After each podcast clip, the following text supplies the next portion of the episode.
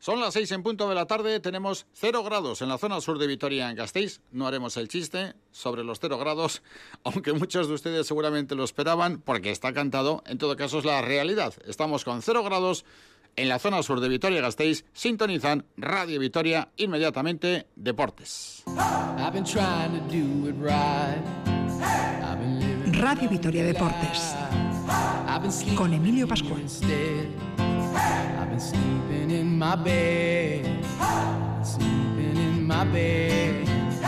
Hola, ¿qué tal? Saludos amigos, bienvenidos al tiempo del deporte, la sintonía de Radio Vitoria hasta las 8 de la tarde, Radio Vitoria Deportes, tres puntos y a casa.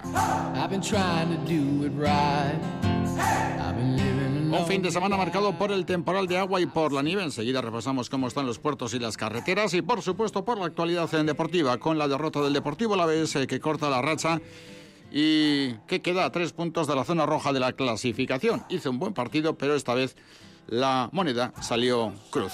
Esta tarde Betis 3, el Levante 1 y a punto de finalizar tenemos el Español 1, Real Sociedad 0. Con Emilio Quílez repasamos la historia de los goleadores absolutos del Deportivo La Vez tras el tanto de José Luayer que iguala a Javi Moreno como máximo goleador en Primera División con 29 tantos. Nos iremos a Segovia desde el martes. Eh, el próximo Deportivo La Vez está en clave Copa del Rey. Allí en Segovia, en la Albuera, debuta el conjunto albiazul frente al Unami en el torneo del CAO. Estaremos en el estado de Florida, en Dania, Estados Unidos, en donde en una hora se pone punto final a 69 años de historia, con el cierre del frontón de Dania Beach, el frontón largo, el único que quedaba de Hayalay en Estados Unidos. Allí nos espera el puntista a la vez Jairo Baroja. Hablaremos de karate, el campus deportivo de la Aurora, el mano parejas y como siempre el seguimiento más completo al marcador polideportivo de este domingo 28 del 11 de 2021. Con Norberto Rodríguez en la realización técnica en el control central de Radio Vitoria, les habla Emilia Pascual. En nombre de todo el equipo de deportes, 6 y 2 minutos, comenzamos.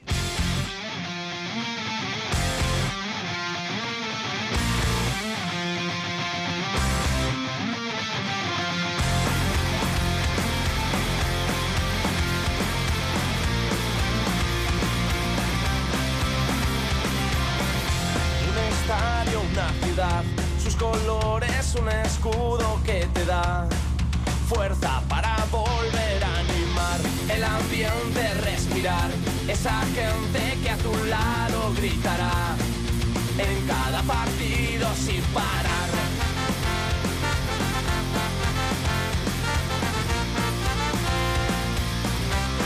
Las 6 y 3 minutos de la tarde, estamos en directo en la sintonía deportiva hasta las 8, Radio Victoria Deportes, 3 puntos y a casa, con un día como el de hoy, qué mejor oportunidad de estar calentitos, tranquilos, en casa, en el coche donde fuera menester y por supuesto atentos a la sintonía de Radio Victoria porque les hemos eh, preparado dos horas por delante, dos horas de radio deportiva en directo para que gocen, para que disfruten y también para que estén entretenidos e informados. En Ecualeco, ¿qué tal? Arracha León, saludos y muy buenas tardes. Hola, muy bien, Arracha León. Está a punto de acabar un partido de fútbol en primera división y ya a la tarde nos ha ofrecido otro.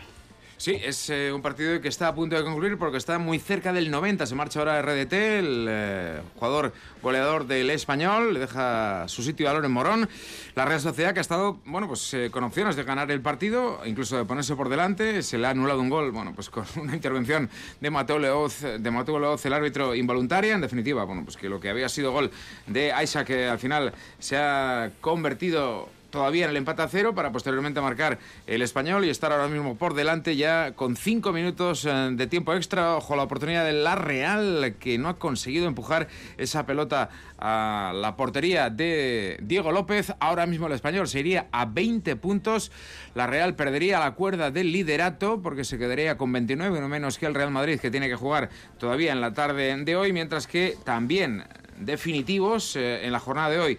Betis 3, Levante 1, se adelantaba el Levante, pero en la segunda parte tres goles de Juanmi, hat-trick del malagueño han dejado en el Villamarín el Betis 3, Levante 1 y además de esto, bueno, recordamos que ayer Villarreal 1, Barcelona 3, Mallorca 0, Getafe 0, Valencia 1, Rayo 1, el de Mendizarroza, a la vez 1, Celta 2 y el viernes el Athletic 2, Granada 2. Aún para esta tarde nos quedan el Cádiz Atlético, el Real Madrid Sevilla y mañana el Osasuna Elche. Luego entramos con el Deportivo a la vez con todo lo que nos depara la semana que viene con el duelo de Copa, también con el partido frente a Granada el próximo viernes, de una relevancia tremenda y con esos datos históricos, además de la comunicación con eh, Segovia junto evidentemente al repaso a otras actividades. Saben que el Vasconia no tiene competición este fin de semana por las ventanas de las elecciones, que el próximo compromiso oficial será el próximo jueves en la Euroliga en el Zalgiris Arena frente al Zalgiris Kaunas y después deberá jugar su compromiso liguero en el Palau Blaugrana frente al Barcelona de Sarunas en Vicius. Por lo tanto, una semana típica y tendrá tiempo. Neven Espagia, prácticamente nueve días sin competición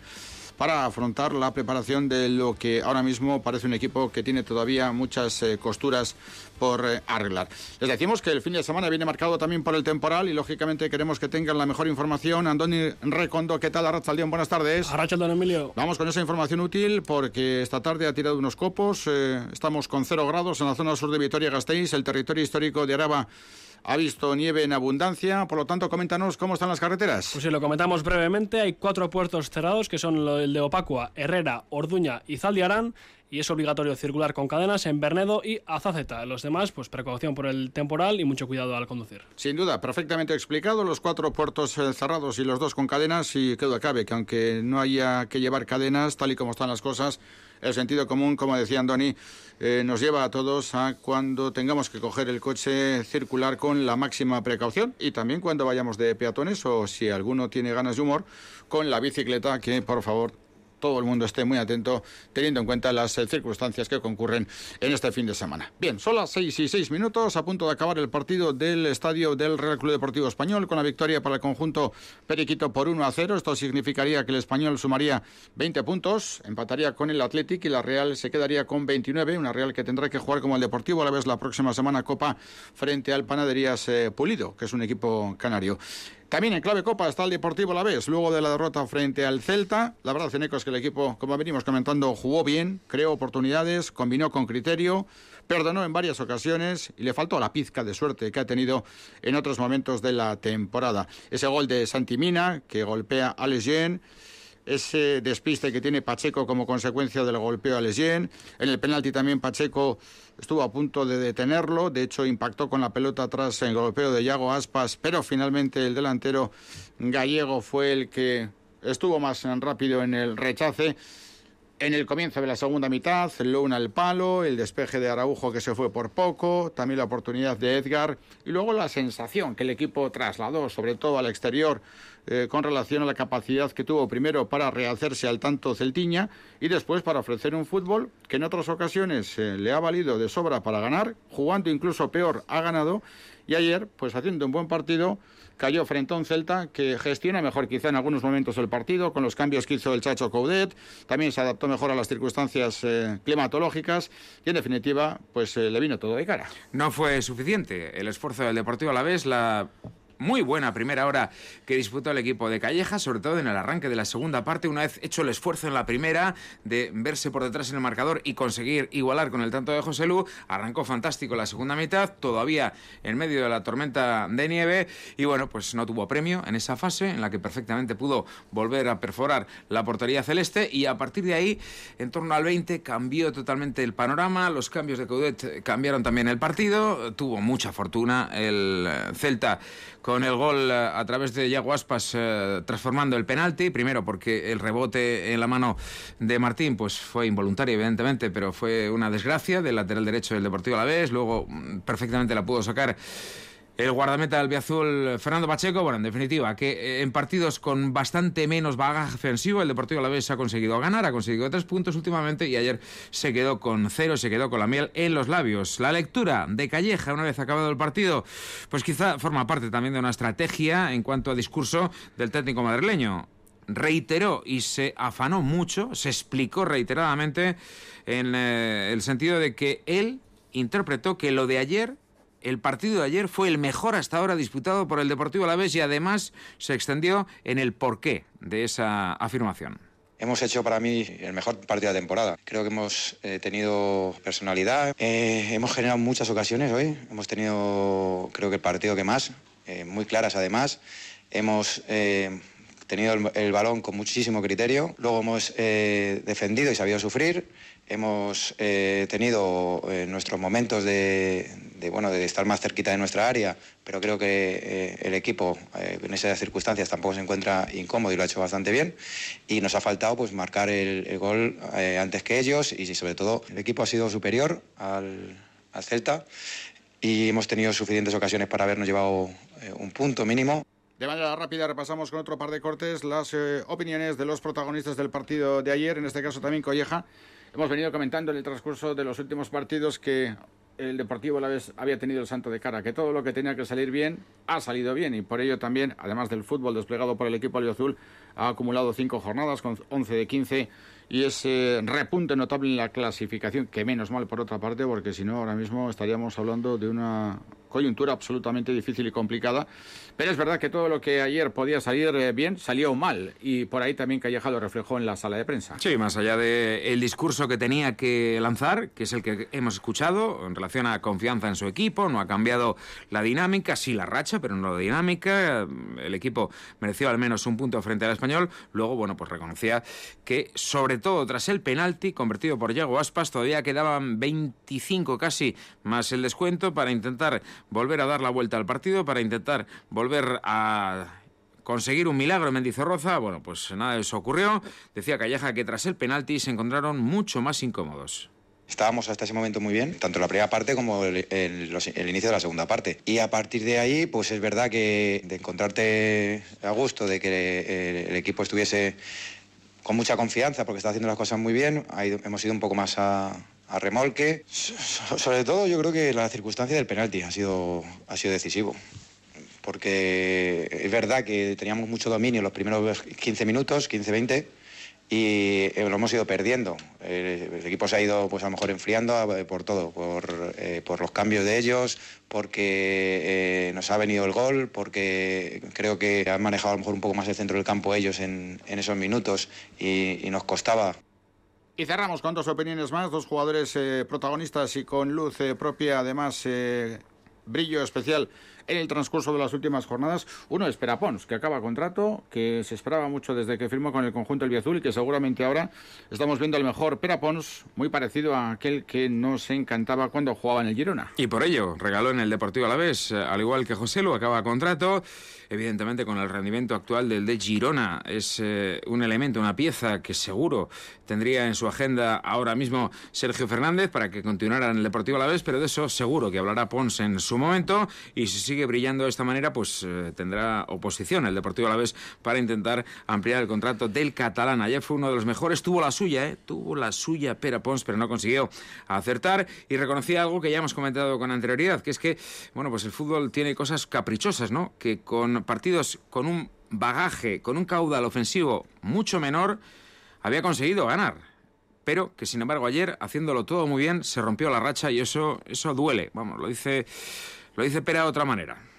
Creo que el equipo ha hecho mucho más que el Celta. Estamos jodidos, hemos roto una racha que era buenísima, la queríamos seguir alargando, pero bueno, el fútbol es así, a veces cuando tienes menos posesión o estás un poco más errático, pues te entran luego las, ocasiones y hoy no ha tocado. Pero bueno, como te digo, el trabajo y la línea es buena, aunque se haya roto una dinámica de partidos muy buena, pero da igual. Ah, yo creo que las sensaciones son buenas y esto es importante para, para seguir adelante porque queda mucha liga y bueno, es importante tener las bases claras. Bueno, acabado el partido de Cornellá con la victoria para el Español 1-0 frente a la Real, Español noveno con 20, la Real segunda con 29.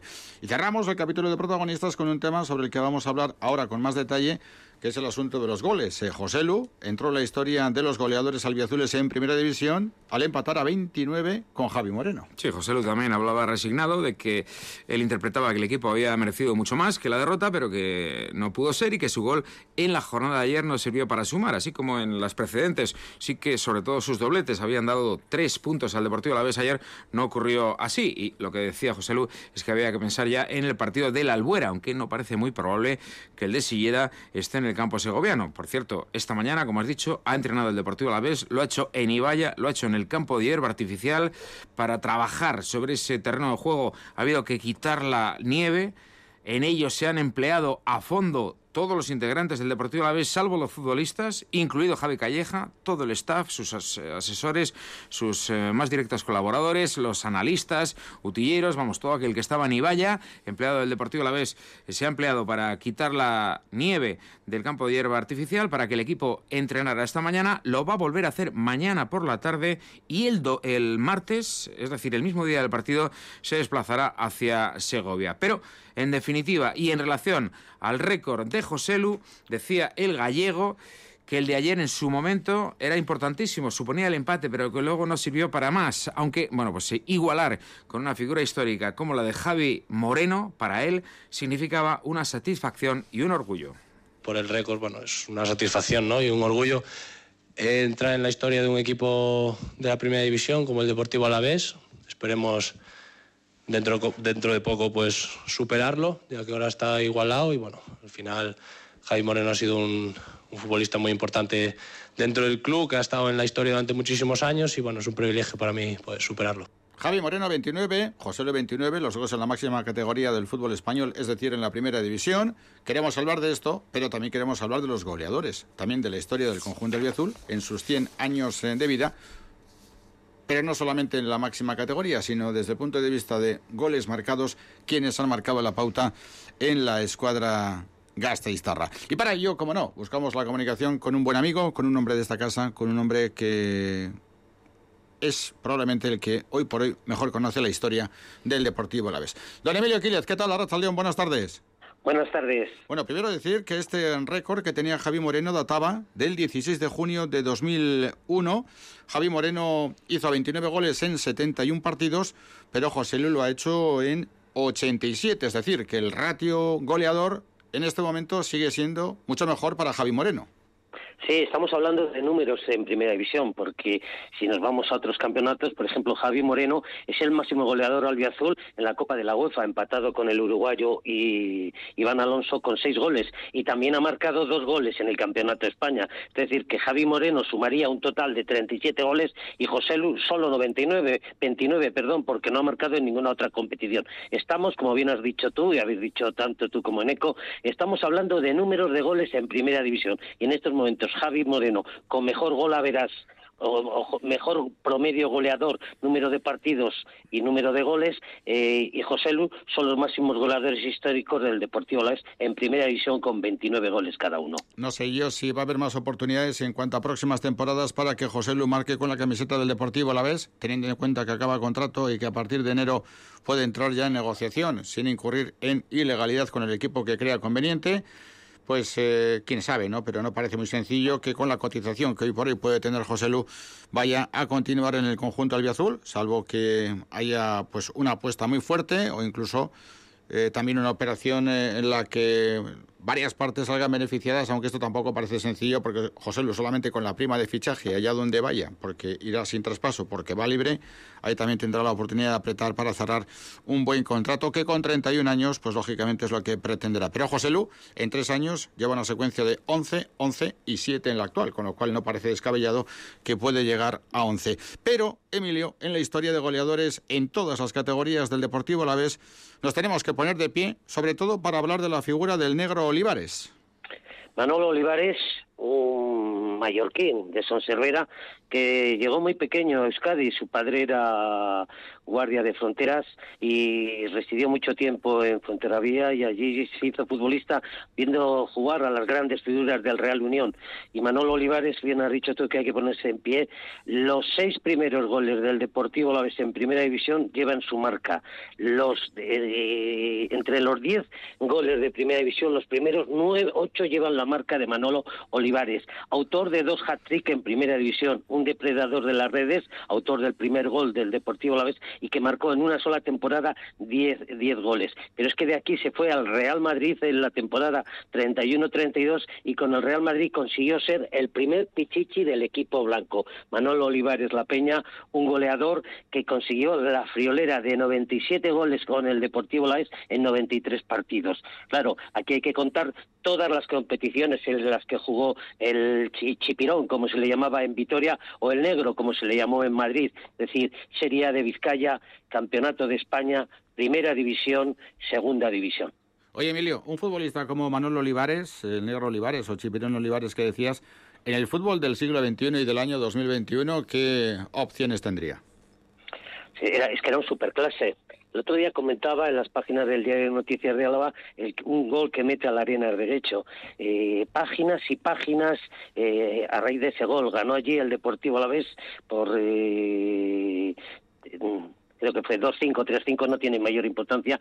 Y el quinto gol cogió un balón en su propio campo, se dibló a todo el equipo embarrado, ¿eh? eh, eh el terreno de juego, en la portería cerrada una indía, el hermano de Telmo, y consiguió un gol espectacular. No tendría precio, ¿eh? no tendría precio. El problema es que era un poco débil de mente, se dejaba arrastrar por, eh, a veces, por, no malas compañías, sino malas compañías mentales, pues que le decían que, que, era mejor, que era el mejor, que él tenía que esto Luego él lo, reconoció más tarde, posteriormente, en un libro que escribió Fernando Gadillo, Fernando Gadillo, que es de tío de Iñaki Espizua, es que, y ahí contaba sus anécdotas eh, Manolo Olivares indicando todo lo que hizo en el Deportivo Laes y que era en el club en el que se sintió más querido. Hoy, resumiendo, no tendría precio este mallorquín. Así que quédense con este dato. Manuel Olivares es el futbolista que ha metido más goles en la historia del Deportivo la vez en las diferentes categorías, con 97 goles en 93 partidos. Manolo Olivares, 97 goles en 93 partidos. Pero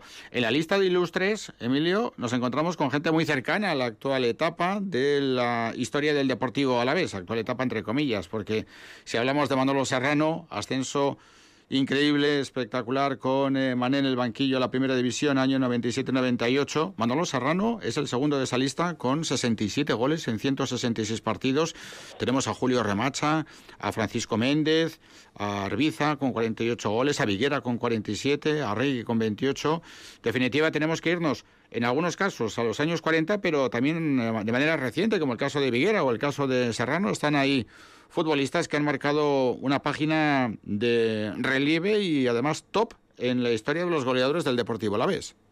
Eh, podríamos remarcar el caso de Manolo Serrano, pero también habría que citar eh, la complejidad que, hay en sus números de goles, porque el Deportivo Alavés, por suerte o por desgracia, pues ha jugado en todas las categorías del fútbol, incluso la regional, en todas ha sido líder, excepto en primera división, en todas las demás ha sido campeón, y es decir, que hay un batiburrillo hay de cifras. Por ejemplo, Manolo Serrano en segunda división B ha marcado nueve, eh, nueve goles, diez en playoff de ascenso, 45 a segunda división en segunda división y tres en el campeonato de España. Pero Manolo Serrano pues es un goleador importante. Y todos recordamos aquel hat-trick que metió contra el Rayo Vallecano que posibilitó el ascenso del Deportivo La a primera división o aquel gol en el mes de enero del, de 1998 contra el Real Madrid, Real Madrid que debutaba en Carembé eh, eh, en Vitoria y también participaba el brasileño Sabio y Manolo Serrano hizo el gol, muy recordado por todo lo que dio siempre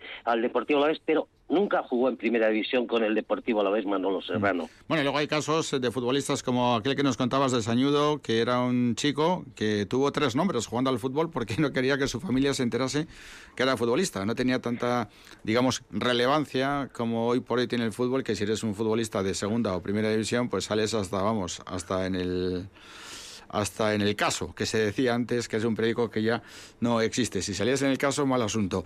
Pero eh, señado, eh, Sañudo, eh, los casos, por ejemplo, de Arregui, que nos podrías contar, incluso, no sé, Julio Salinas. Arbiza, Marcial, Marcial Arbiza, que estaba en un campo de concentración, aquí eufemísticamente llamado por los que ganaron la guerra, campo de trabajadores, pero era un campo de concentración. Él estaba residiendo en el norte de de Francia, había sacado la carrera de ingeniero industrial y con la entrada de los nazis por Bélgica estaba en la frontera, pues se vino a España. Y en Irún, por no haberse presentado a combatir con el ejército de Franco cuando, eh, eh, eh, cuando se levantaron en armas contra la República, pues le metieron en el campo de concentración de Miranda de Ebro.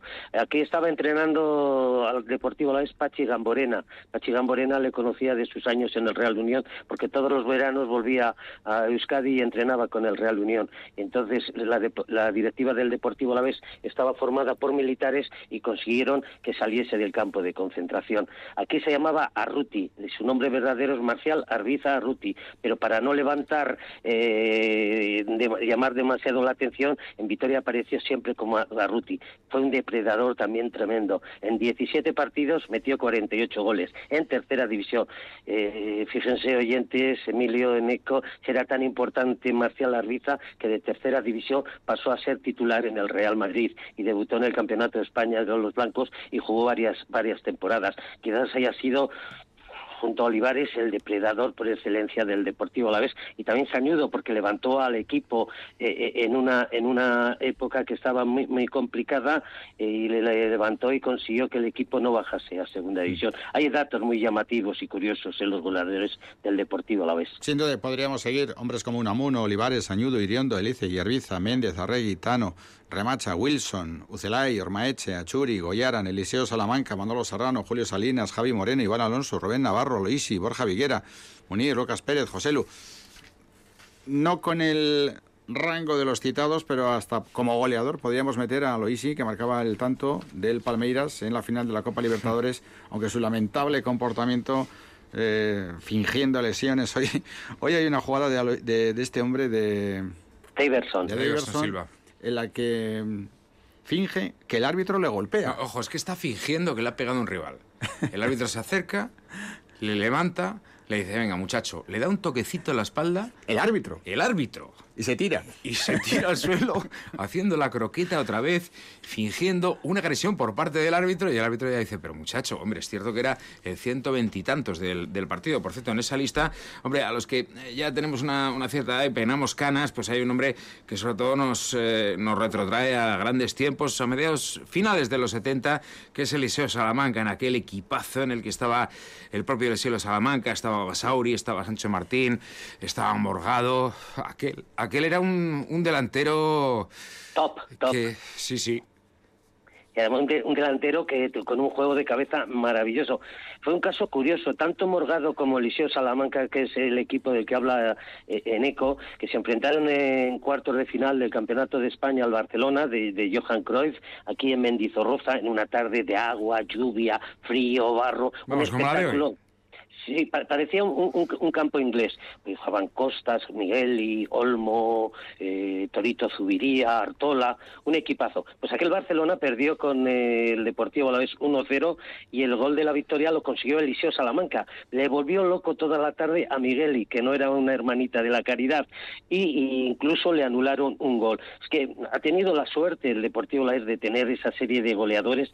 Habíamos citado a, a Unamuno, Victorio Unamuno, fue campeón de liga con el Betis antes de la guerra en un equipo formado por futbolistas vascos y aquí quedó eh, pues eh, con el Deportivo la vez eh, quedó subcampeón de, de, la Serie A de Vizcaya y semifinalista del Campeonato de España. Wilson eh, lo hemos citado también y yo, creo hacer memoria eh, y quiero recordar su figura que nos dejó el pasado 5 de julio Wilson Jones de bisabuelo inglés y él decía que él tenía que llamarse Wilson Jones porque había nacido en Galicia en barco de Valdeorras no Wilson Jones como como se diría igual. Oye eh, Emilio fíjate es un dato curioso ese que nos vienes comentando pero para digamos, clausurar el tema de los goleadores. Sé que es muy difícil, ¿no? Y lógicamente es una cuestión que te planteamos eh, dentro de tu vasto y enorme conocimiento, pero es subjetivo y por lo tanto. Pero si tuvieras que quedarte con uno, ¿eh? Con el mejor goleador de la historia del Deportivo la vez, ¿sería Olivares o no? Sí, tenemos ahí peleándonos Manolo Olivares y, Wilson, eh, el gallego, pero yo creo que Manolo Olivares. Es que de la nada un equipo se convirtió eh, eh, en querido y reconocido en todas las partes del Estado y todo vino merced a los grandes goles que marcó Manolo Olivares. Creo que sería efectivamente eh, el gran goleador del Deportivo Alavés. O, aunque en mi alineación del equipo ideal del Deportivo Alavés de todos los tiempos, mi delantera está formada por Manolo Olivares y Wilson Jones. perfecto. Eh, un par de apuntes más, aprovechando tu amabilidad, Emilio, en directo los micrófonos de Radio Vitoria. Ayer en derrota frente al Celta. El eh, Celta nunca había ganado en primera división en Vitoria hasta el año pasado y lo ha hecho de manera consecutiva en dos ocasiones, el año pasado con el adiós de Abelardo y ayer con lo que vimos en Mendy. Yo creo que el Deportivo Alavés por lo menos no mereció perder un partido que con muy buena puesta en escena le salvó el portero en varias ocasiones y la defensa para haberse adelantado el, Deportivo a la vez. Luego ya con el hielo y haberse adelantado el penalti y un tanto absurdo que sigue cometiendo los, jugadores del Deportivo a la vez, vino la derrota. Pero yo pienso que el Deportivo a mereció más. Y curiosamente, un equipo, el, el Celta, comentabais hoy al mediodía, aquella, aquella tarde-noche de un sábado que llegó aquí el Celta líder con un equipazo, Michel Salgado, Maquelele, Maciño, Dan Eggen, eh, Mostoboy, eh, el, valenciano, ahora ya no me acuerdo el nombre, uno pequeñito que era delantero, eh, Juan Sánchez. o sea, un, equipaje con, con, 8 o 10 bajo cero, un frío tremendo, y el Deportivo Alavés se, se, los merendó. Era un equipo que siempre en primera división se le estaba dando al Deportivo Alavés muy bien en Mendizorroza, pero los dos últimos partidos pues han conseguido llevarse la victoria. Y además el año pasado, la temporada pasada, marcaron eh, Santi Mina, eh, Iago Aspas y Nolito. Y este año pues han vuelto a marcar Santimina y, y Hago Aspas. Vamos a ver si cambia esa dinámica con el Celta, pero es curioso. Y también reseñar eh, lo de la Guardia, que ya ha alcanzado a Magno. Ya la próxima jornada que ya juegue la Guardia se va a convertir en el segundo futbolista con el Deportivo a la vez con más partidos en Primera División. Siguen creciendo, al igual que Pina, que alcanza a Tellez y dentro de poco va a entrar en los top ten de los 10 jugadores con más partidos jugados con el Deportivo la vez en Primera División. Eso quiere decir que el equipo está cosechando una, una racha de muchos partidos consecutivos y ahí están creciendo esa serie de futbolistas. Ah, son datos importantes que tienen que ver además con el crecimiento del equipo en Primera División. La Guardia que está cuajando un rendimiento en esta parte del campeonato extraordinario y que acaba contrato también. Alcanzó ayer a Magno Mocelín en partidos jugados en primera división, 155, solo está por detrás por lo tanto, de Fernando Pacheco, Magno Mocelín, recordarán, el brasileño, aquel de las botas, que tenía que atarse los cordones cada dos por tres en eh, aquel magnífico equipo que llegó a la final de Dortmund, y Pina, que alcanzó a Tellez con 123 eh, partidos y que está a dos únicamente de Hermes Aldo Desio. Pues es muy interesante siempre, muy bonito hablar con nuestro buen amigo Emilio Quílez, en este caso el tema era los goleadores. José Lu ayer igualó a Javi Marino como máximo goleador de la historia del Deportivo Alavés en Primera División pero hay otros muchos, otros muchos goleadores porque el equipo albiazul ha estado en todas las categorías como bien hemos recordado. Nos quedamos con el nombre, Manolo el Negro Chipirón Olivares, el mejor goleador de la historia del Deportivo a la vez para el hombre que mejor conoce la historia del conjunto albiazul. Emilio Quílez, ha sido como siempre un placer, un abrazo y muy buenas tardes, Agur. El placer es, mutuo y mío también. Muchas gracias. Un abrazo. 6 y 32 minutos eh, de la tarde. Estamos en directo en la sintonía de Radio Vitoria, el partido que enfrenta en eh, Primera División al Cádiz con el Atlético de Madrid ha comenzado y ha marcado Andoni Recondo el Tenerife en eh, Segunda División frente a la Real. Acaba de marcar el conjunto local entre el chance de Xavi Alonso en el minuto 17 y medio Acaba de adelantarse el conjunto tinerfeño, por lo cual Tenerife 1, Real Sociedad B 0. Exacto. Y el Deportivo la vez decíamos, Eco, en clave Copa del Rey. Espera el Unami, el equipo segoviano que el próximo martes a las 7 recibe a la escuadra de Javi Calleja. Sí, como hemos comentado, entrenamiento esta mañana. Mañana por la tarde el segundo y último. Y el eh, mismo martes viaje con destino a la capital del Acueducto para medirse al Club Polideportivo Unami. Unami es el acrónimo de Unión de Amigos, un club fundado en 1983, por eso, por un grupo de amigos enamorados del deporte, evidentemente sin ánimo de lucro y simplemente para promocionar fundamentalmente la práctica deportiva en el barrio del Carmen, que es donde está ubicado fundamentalmente el UNAMI. Por cierto, durante muchos años tuvo su sede social en la calle Muerte y Vida del barrio de El Carmen. Ya se ha trasladado de, ese, de ese punto como también ocurre casi en todas las ocasiones y en este tipo de situaciones, el club fue fundado por un grupo de amigos en una cafetería. Y a partir de ahí, bueno, pues vino la evolución.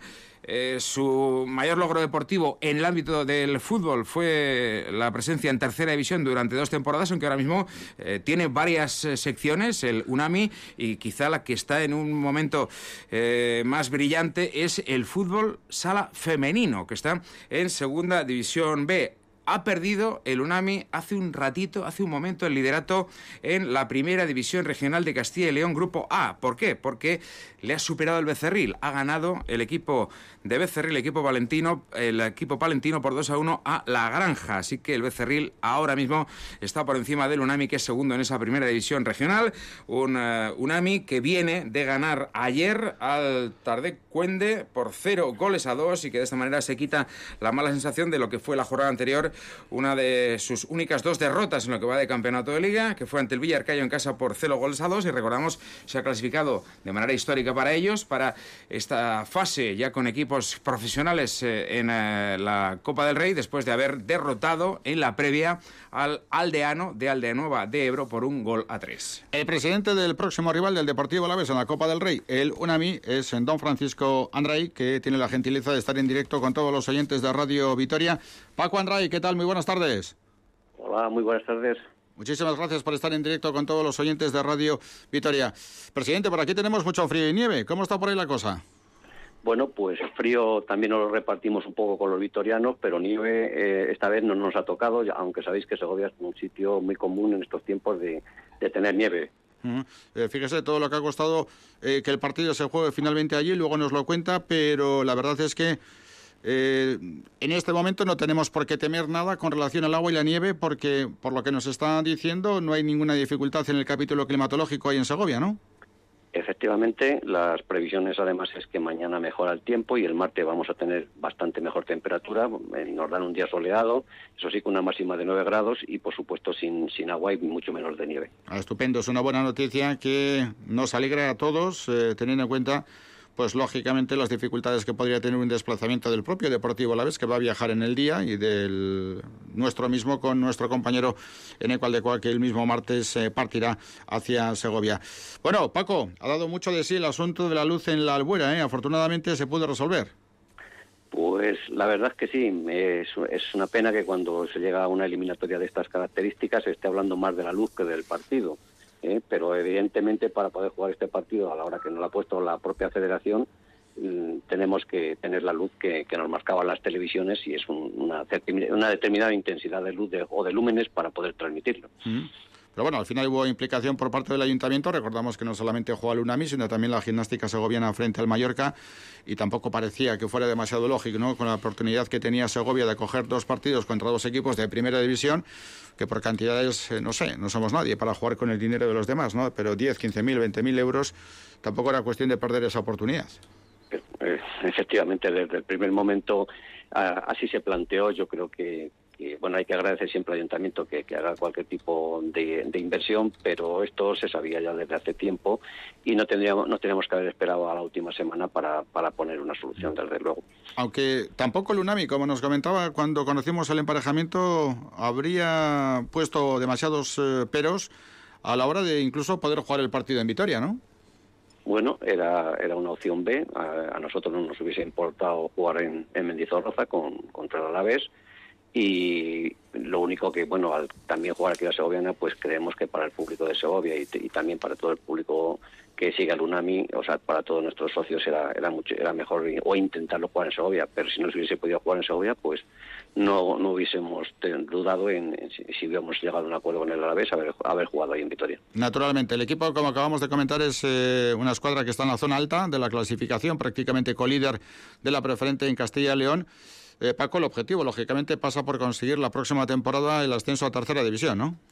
Sí, bueno, eso es, llevamos ahí dos o tres años eh, remando y, ahogándonos en la orilla, pero siempre solemos estar con este equipo primero, segundo, tercero. El año pasado quedamos los primeros en la liga y por las circunstancias del cambio que hubo eh, por el tema COVID en la forma de competir y de o competicional, así no me sale la palabra, eh, pues nos ascendimos a tercera cuando hubiese sido lógico. Bueno, luego el premio ha sido jugar esta esta previa o este playoff con, contra el aldeano y al ganar pues nos daba de hecho jugar la Copa del Rey.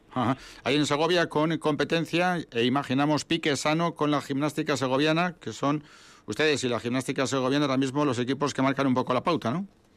Sí, bueno, somos los dos equipos de referencia en Segovia. La gimnástica segoviana, lógicamente, tiene, tiene más, más antigüedad que, el UNAMI, porque mm, lleva ya, creo que hizo 100 años hace, hace un par de ellos. Y la verdad es que ahí sí que hay una diferencia eh, entre uno y otro en el sentido de que, bueno, ellos tienen más socios, históricamente nacieron antes y, bueno, pues sí, hay una competencia, digamos, sana. Bueno, la Albuera tiene una capacidad para unos 2.200 espectadores. Eh, ¿Qué aforo se prevé para el partido del martes? Pues, hombre, a priori, a priori creemos que, se puede llenar la albuera. Eh, ya sabéis que, tendría más aforo, lo que pasa que con el tema de tener que estar todo el público sentado y demás, efectivamente en grada no hay más. Cierto es que por el tema de televisión y por donde hay que colocar las cámaras y demás se van a perder, se van a perder unas cuantas localidades porque van dentro de la propia grada, no pueden ir donde habitualmente se instalan para otro tipo de, partidos pero sí, eh, a priori nuestra intención es, llenar las buenas, claro. Bueno, esto eh, lógicamente también tiene su deriva económica, ¿no? Su derivada económica. Eh, para el UNAMI, imaginamos un club modesto, pues entre taquilla, derechos televisivos, etcétera, será un pellizco importante para el presupuesto, ¿no? Mira, yo yo por lo pronto lo que sé es los gastos. Los ingresos es, es, ese oso que alguna vez vamos a cazar.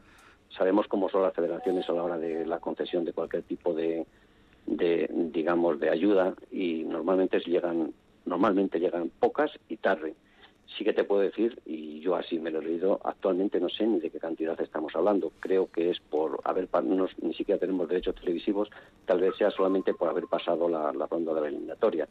Y lo que es la taquilla, pues mm, también es el chocolate del loro. Ten en cuenta que nosotros lo primero que hemos hecho es poner una taquilla a unos precios súper super reducidos, 10 euros, es lo que cuesta la entrada a alguien que no sea de UNAMI. Todos nuestros niños, es decir, toda la escuela va gratuita los padres que acompañen al niño pagan 5 euros. Mm, hay muchos invitados por diferentes compromisos que tenemos, con lo cual em, yo lo, que te puedo hablar es de los gastos, de los ingresos. Cuando termine el partido y dentro de seis meses, si nos dan algo, te diré, pues oye, aquello, aquello, mira, mereció la pena. Pero de verdad, no, no me gusta vender la piel del oso antes de cazarlo y no sé, te lo digo en serio, no sé si es que realmente no van a dar algo las federaciones o no. O sea que en cuanto a derechos televisivos no hay nada recogido ni estipulado de antemano como fijo por participar ya en una ronda que se ofrece por televisión. Efectivamente, no, no, hay nada estipulado, pero no solamente hay nada estipulado en ese sentido, sino tampoco nada estipulado en cuanto a la participación de los equipos de regional, como es en nuestro caso. Sí, eh, sí que empiezan a hablar, y esto es, la solicitud hay que hacerlo antes del 31 de agosto, para que te hagas una idea, los equipos hasta la tercera división. Cuando ha llegado este momento, nosotros hemos preguntado a la federación, oye, que nos toca algo de, esta ronda, que, estemos invitados y, nos han dicho que sí, que, algo nos va a tocar, que lo solicitemos, pero evidentemente no sabemos cantidades, ni, ni siquiera es lo que nos van a dar. Con lo cual ya te digo que muchas veces se habla, se dice, se comenta, pero la realidad es, es otra. Ya solo faltaba que a los equipos modestos, siguiendo con el símil, les toque pagar la ronda de la Copa del Rey. Entendemos que no, que algún pellizco les queda y que además tiene los gestores eh, necesarios como para reclamar las cantidades que le corresponden. Si hablamos, presidente del equipo, imaginamos pues como los que eh, conforman y componen la regional preferente, por ejemplo, en Álava, ¿no? Jugadores eh, que han partido de la cantera, en este caso jugadores de Segovia, estudiantes, trabajadores, pues de todo, ¿no? Eh, efectivamente, ten en cuenta que son gente que, que, están trabajando cada uno normal.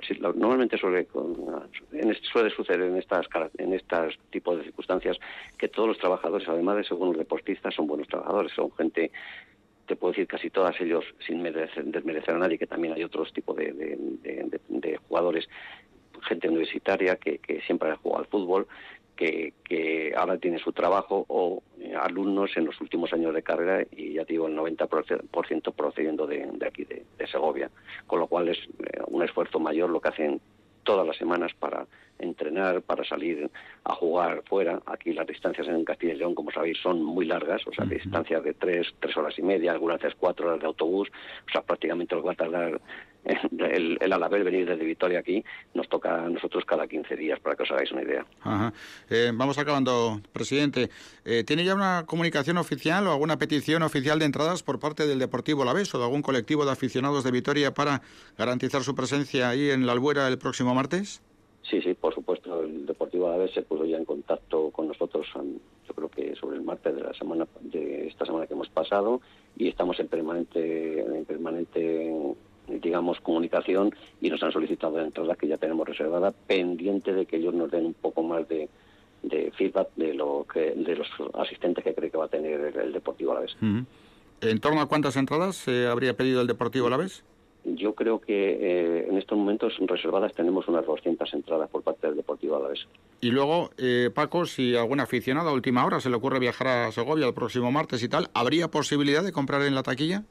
Sí, sí, por supuesto. A ver, a fecha de ahora mismo hay, hay entradas de sobra, ¿vale? Es cierto que mañana esperemos que se vendan bastantes, pero yo creo que, que no va a haber ningún problema si gente del Alavés tiene en la taquilla, se van a, se van a dejar suficientes entradas como para, no sé, al menos 300, 400 personas más pudiesen entrar en caso de que, de que viésemos que mañana la, venta se acelerase mucho. Pero insisto, en estos momentos hay bastantes más de esas que te estoy diciendo, con lo cual no, no va a haber ningún problema. Muy bien, no sabemos la idea que tendrá Javi Calleja con respecto al equipo ni a la convocatoria, pero ¿hay algún jugador especial que le gustaría ver en la Albuera el próximo martes? Pues hombre, eh, a mí cualquier, todos los jugadores que, que juegan en la vez en principio para nosotros es un premio no sé, me gusta mucho el, este, este que el, defensa central que tiene a la vez. La Guardia. Que, o sea, señor de la Guardia. Me gusta también este, creo que fue de que jugaba en el Manchester, que ayer salió y es un, es un buen partido también. Eh, en fin, hay cualquier jugador sea bienvenido y nuestros chicos, pues, pues imagínate eh, lo mismo. No sé si a la vez vendrá con el equipo B, vendrá con, con toda con toda su tropa para, bueno, asegurarse lógicamente la victoria que lo que perseguirán, pero bueno, bienvenido van a ser cualquiera de ellos y, y encantado de que jueguen con un equipo como nosotros y nuestros chicos jugar con ellos. Bueno, ya en el cartel oficial aparece la Guardia Pretoriana del UNAMI enfrentándose al Deportivo la vez, ¿no? Bueno, ahí tenemos a la gente de ahí tenemos a, la gente de redes sociales que, lógicamente le busca siempre un poquito de, de, pica, de picadillo a esto para que bueno para que la gente todo el mundo se anime y mm. ya sabéis que Segovia es muy romana y bueno por, esto por esto salió esto este este anuncio aquí. Hablando de picadillo y sin mala intención se lo preguntamos, ¿eh?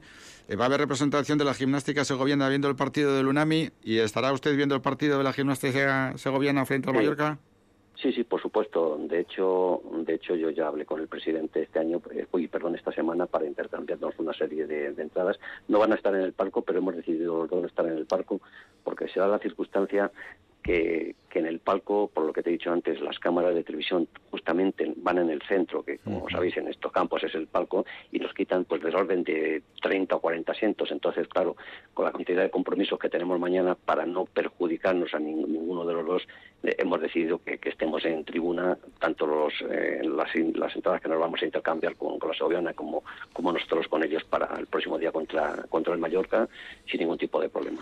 Muy bien, presidente, don Francisco Andray, Paco Andray, muchísimas gracias por estar con todos los oyentes de Radio Victoria. Un abrazo y ojalá que la próxima temporada estén en tercera división. Pues muchas gracias por esos deseos y bienvenido a los vitorianos que vengan a Segovia, que los atenderemos lo, mejor que sepamos. Un abrazo y buenas tardes. Buenas tardes. Cerramos la comunicación con Segovia. 13 minutos para las 7 de la tarde. Da gusto, la verdad, hablar con los representantes de los equipos del fútbol modesto. No sabemos lo que ocurriría si estuvieran en primera división. Sabemos lo que ocurre cuando están en preferente o en tercera y es una auténtica maravilla.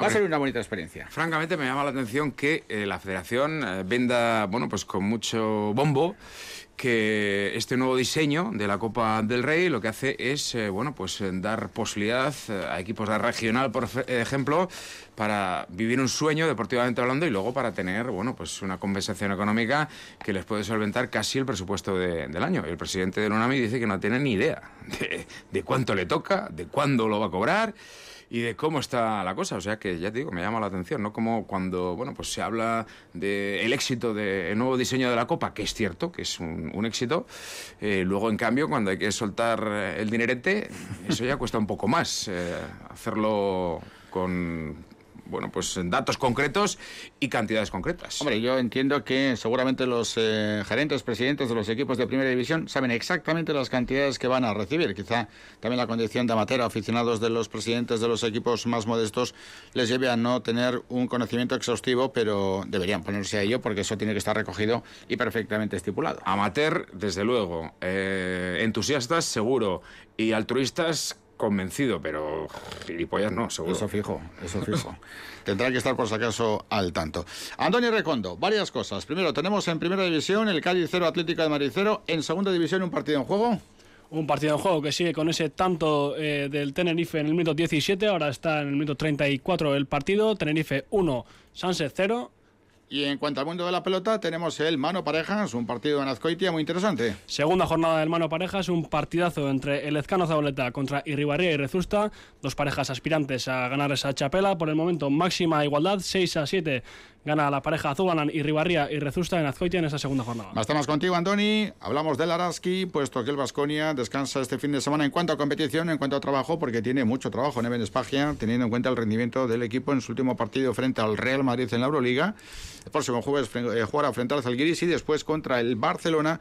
Pero ayer Araski caía frente al Guernica en Maloste y vamos a ver por qué la Copa del Rey, lógicamente en este caso la Copa de la Reina, es un objetivo que el Araski no quiere perder. Ahora mismo tiene un colchoncito de una victoria, pero jugando como ayer, sobre todo en la segunda parte, el asunto se puede complicar. Pues sí, ayer era un partido importante de camino a esa clasificación para la Copa de la Reina entre un rival directo como puede ser el Oente Guernica. Es verdad que hasta el tercer cuarto, hasta esa segunda mitad de el Araski mostró fortaleza, intentando parar como a Silva o Rontri con una buena defensa y efectividad en el ataque, pero con el comienzo de la segunda mitad, como decías, eso todo, eso se terminó, cambió radicalmente todo el guion del partido, con un Araski que no pudo hacer nada más que ver cómo el Loite Guernica pasaba por encima como una pisonadora y para el último cuarto del agujero era de 11 puntos y al finalizar el marcador era de 69 a 47, segunda paliza consecutiva después de, perder en casa contra el Perfumerías Avenida. Y ahora sí, tenemos la lectura que hacía Madeurita después de finalizar el partido. Dura derrota injusta para, para Guernica, que creo que hemos visto dos partidos en uno, ¿no? Una primera parte donde el equipo ha salido, hemos salido centradas, generando buen movimiento de balón, y una segunda parte donde el equipo nos hemos diluido, no hemos estado bien atrás, ellas nos han anotado con, con, facilidad, nuestro acierto ha sido, ha sido muy bajo y creo que hemos abusado de individualidades. Así que bueno, ahora semana de, de recomponer al equipo, de, de seguir trabajando, de, de, recuperar sensaciones y ojalá lleguemos eh, otra vez el equipo a la senda de la victoria. Y trabajar para ese compromiso del sábado seis y media frente a estudiantes. Una buena noticia esta mañana, el triunfo conseguido por el Gastedi en Palencia. La segunda de la liga, la segunda consecutiva en la sexta jornada de, de la liga, 23-42 ante un Palencia que sigue de momento sin ganar en Liga. El conjunto Gastistarra llegaba a esta sexta, jornada, como decimos, con una única victoria. Además, el partido ha comenzado bien, pero se ha ido torciendo por una expulsión, un par de expulsiones que ha habido en el juego y el juego se ha ralentizado un poco. No estaban contentos con la actuación del árbitro los jugadores del Gastedi y Miguel Beltrán de Otalora, entrenador del equipo, hacía su valoración después de terminar el partido.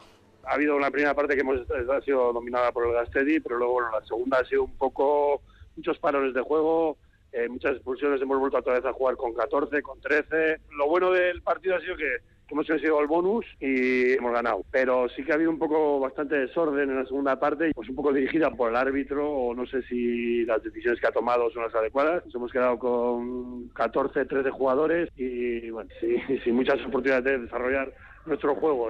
Una buena victoria para el conjunto del Gastedi. En pelota, Antoni, ¿cómo tenemos ese encuentro de mano parejas? En pelota, pues se han eh, tomado la delantera y Ribarría y Rezusta. 6 a 8 se han puesto a la hora para sentarse después de un tanto exigente. Por lo tanto, el Ezcano Zabaleta 6 y Ribarría y Rezusta 8. Antes de irnos a Dani, a Estados Unidos, a Florida, un par de apuntes. En eco hablábamos de la Copa y fíjate lo que ha ocurrido en los preparativos de ese encuentro entre el Machamalo y el Valladolid, precisamente con el asunto de la luz de Marras. Qué desgracia, dos operarios han fallecido. Y luego resulta que la federación, en lugar de buscar otra solución, lo que hace es adelantar el partido para que no haga falta luz. Sí, francamente, bueno, pues eh, es eh, una noticia que llama a la reflexión. Eh, el Marchamalo se ha visto en una situación muy parecida a la, a la del Unami. El Marchamalo, un equipo modesto de Guadalajara, no profesional, se ha visto emparejado en esta eliminatoria de la Copa del Rey con el Real Valladolid, equipo en este caso de segunda división, pero equipo profesional en definitiva. Entonces le exigían al Marchamalo mejorar las condiciones lumínicas de su campo.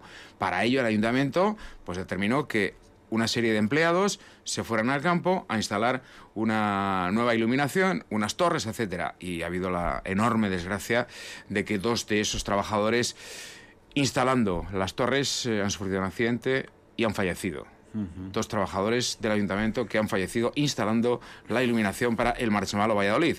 Y bueno, pues claro, la iluminación se estaba instalando para que el partido se pudiera jugar a las 7, porque evidentemente a las 7 hace falta luz artificial. Entonces, como la desgracia ha hecho que el Ayuntamiento de Marchamalo parara las obras que ha hecho la Federación. Pues han dicho, esto es muy sencillo, en vez de jugar a las 7, jugamos a las 4. Y dirá la familia, ¿y por qué le pusieron ustedes a las 4 y quizá habríamos evitado todo esto? En fin, en tercera división, algunos partidos se han aplazado por la nieve y otros son definitivos ya. También en preferente se han aplazado diferentes partidos, pero en tercera división lo fundamental, definitivos todos. ¿eh? En el grupo 16 hace un momento ha terminado el Arnedo 1, Ollonesa 0. Esta mañana no se ha podido jugar en Ibaya, era la vez B Betty Gaste que ha sido aplazado y ayer Vitoria 1 le lleva 1, Amurrio 0, Tolosa 2 y Pasaya 1, San Ignacio 3. Y además de todo esto, para completar el polideportivo, recordamos en fútbol sala, segunda división B, esta mañana en Rejo Alavesa, La Bastida 3, Sala 2012 Zaragoza 11. Tenemos seis minutos para las siete, seis horas menos en Dania, en Florida, en Estados Unidos. Ahora mismo se está viviendo un momento histórico porque se está poniendo punto final a 69 años de historia del único frontón largo de cesta High que hasta este momento existía. Allí hay tres pelotaris alaveses, tres puntistas alaveses. Enseguida estamos con uno de ellos.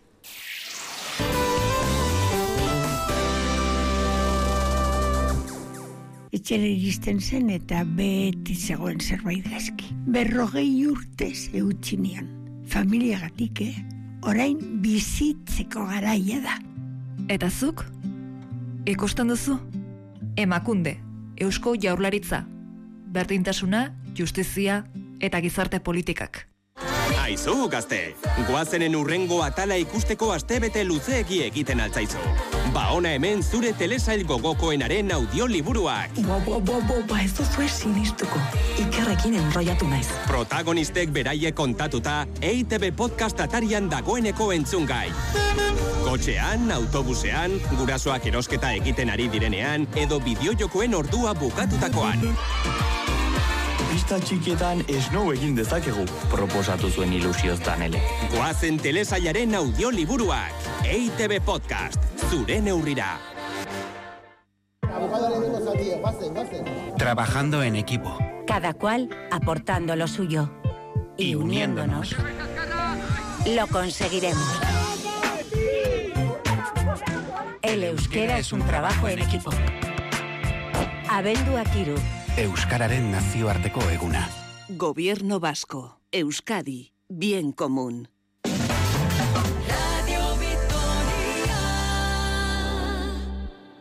Este domingo se pone punto final a 69 años eh, de historia. Cierra el frontón de Dania en Florida, el último frontón largo que quedaba en Estados Unidos. Se cierra Dania y una etapa histórica que va mucho más allá del deporte, un fenómeno migratorio, económico y cultural de más de 100 años para Euskadi. Jairo Baroja tiene 38 años, lleva 16 en Estados Unidos, en Dania Beach, en el estado de Florida. Ha hecho su vida con la vitoriana Patricia González allí en Estados Unidos, con la que tiene 12 hijos y está con nosotros ahora mismo en la sintonía de Radio Vitoria para explicarnos cuál es la situación y para compartir con nosotros los próximos eh, minutos. Jairo, ¿qué tal? León, buenas tardes. Eh, León, buenas tardes. ¿Cómo estás, Jairo? Pues muy bien, ya preparando ya el último fin de semana de, de nuestra vía carrera, de nuestra carrera en, en Dania.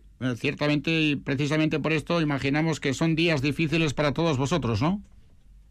Pues sí, la verdad porque es, una noticia muy triste, sobre todo para la pelota, porque porque al final se cierra se cierra un ciclo que ha sido que aquí en Estados Unidos ha sido impresionante, porque lo que es el, el High en, en el sur de Florida y, y también en el norte en Connecticut pues, pues ha sido impresionante, la verdad. Y que se cierre así, pues da, da pena, es triste. Bueno, de hecho, cuando estemos emitiendo esta entrevista, se estará llevando a cabo la última función del frontón eh, de Dania el domingo por la tarde.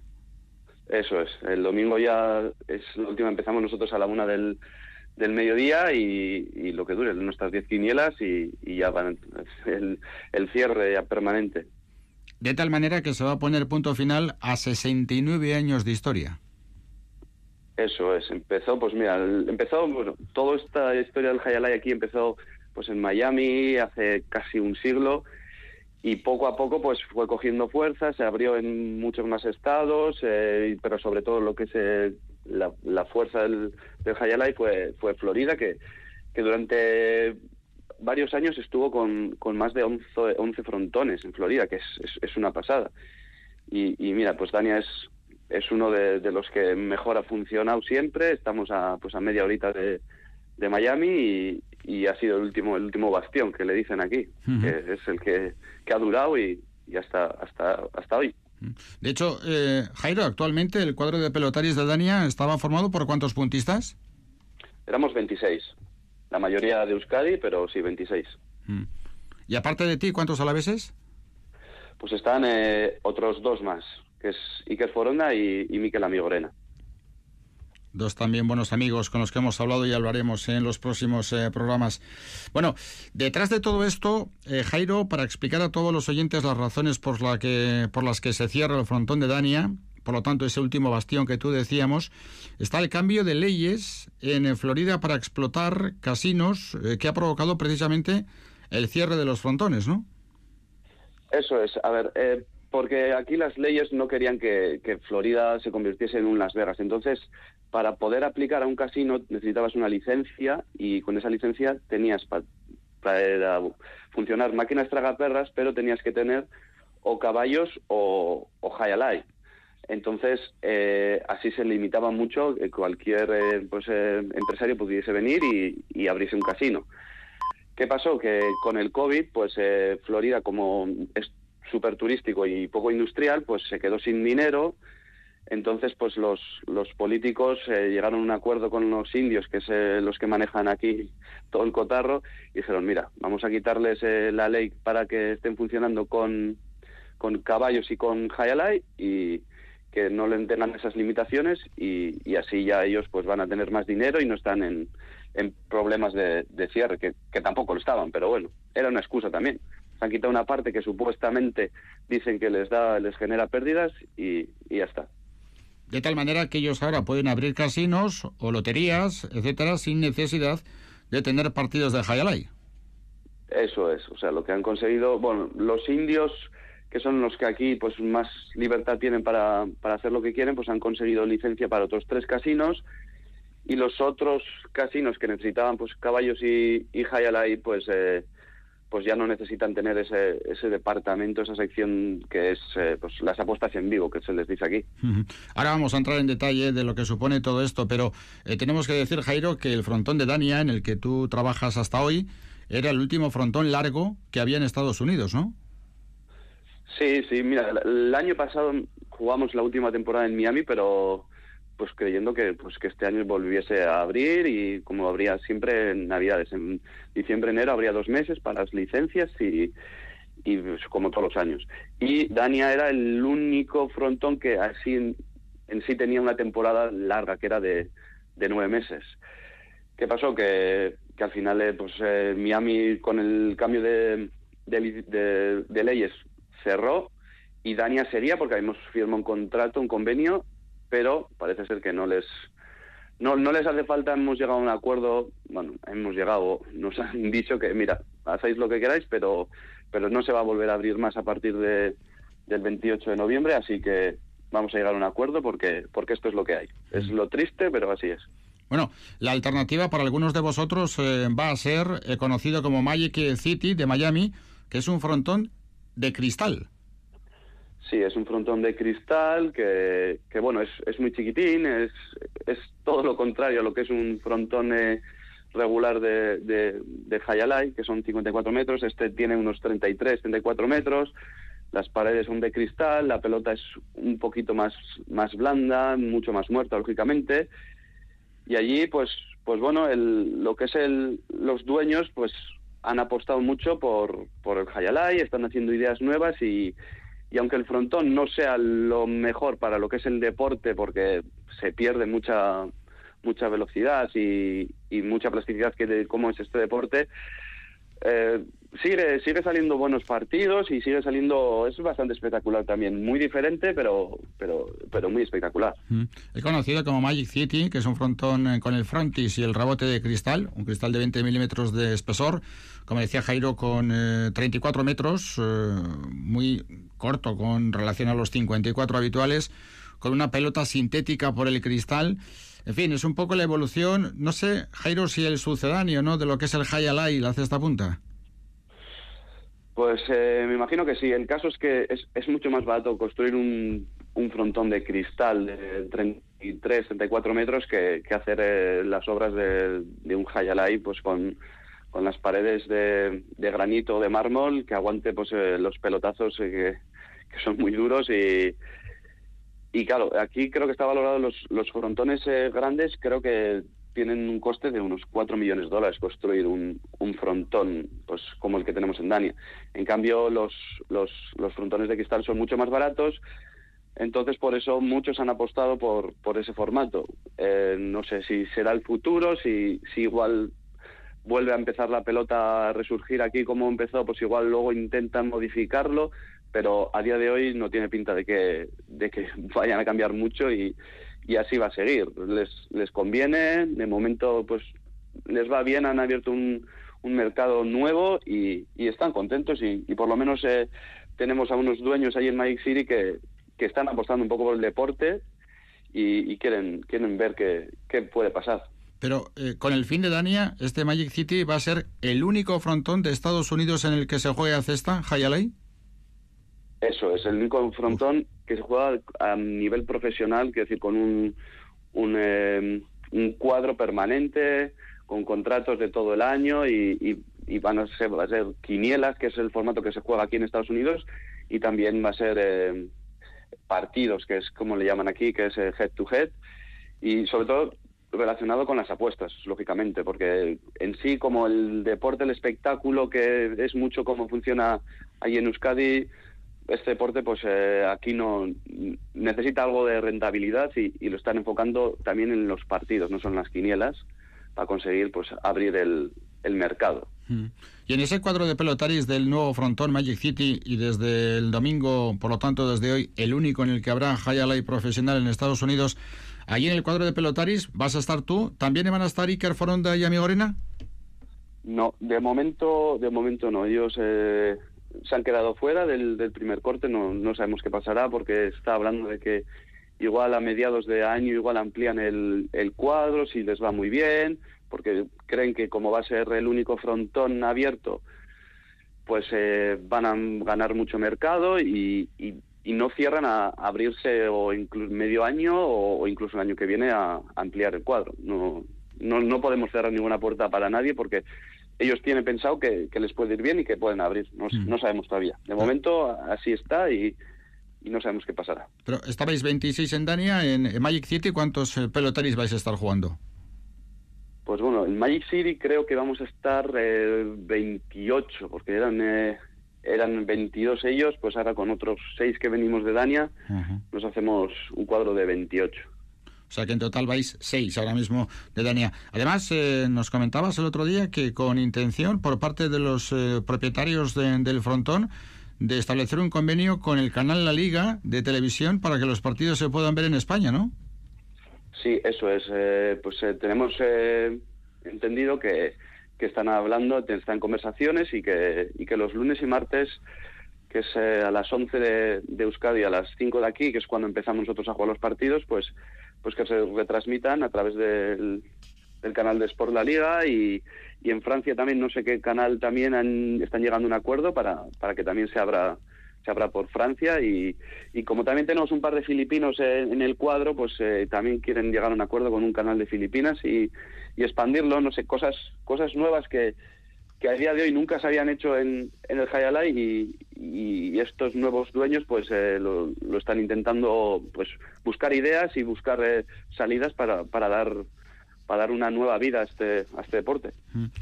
Oye, ¿y ahora qué pasa con los contratos que se habían firmado de junio a septiembre o bien eran plurianuales de aquellos pelotaris que tenían compromiso con Dania?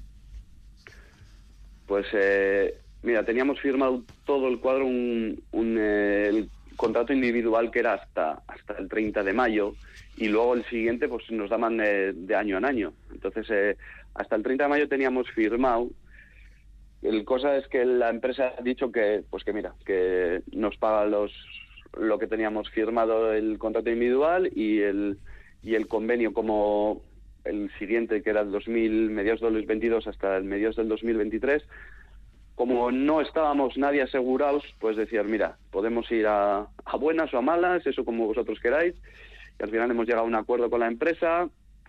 Hemos tenido que, que dar nuestro brazo a torcer al final, porque tampoco nos queríamos meter en, en juicios, porque sabíamos que, que como está el tema de, de aquí, de los derechos de los trabajadores, sobre todo en Florida, y, y el COVID, sabíamos que, que iban a tirar siempre a favor de la empresa, entonces pues hemos tenido que firmar el contrato, el acuerdo y, y, a- y así se quedó.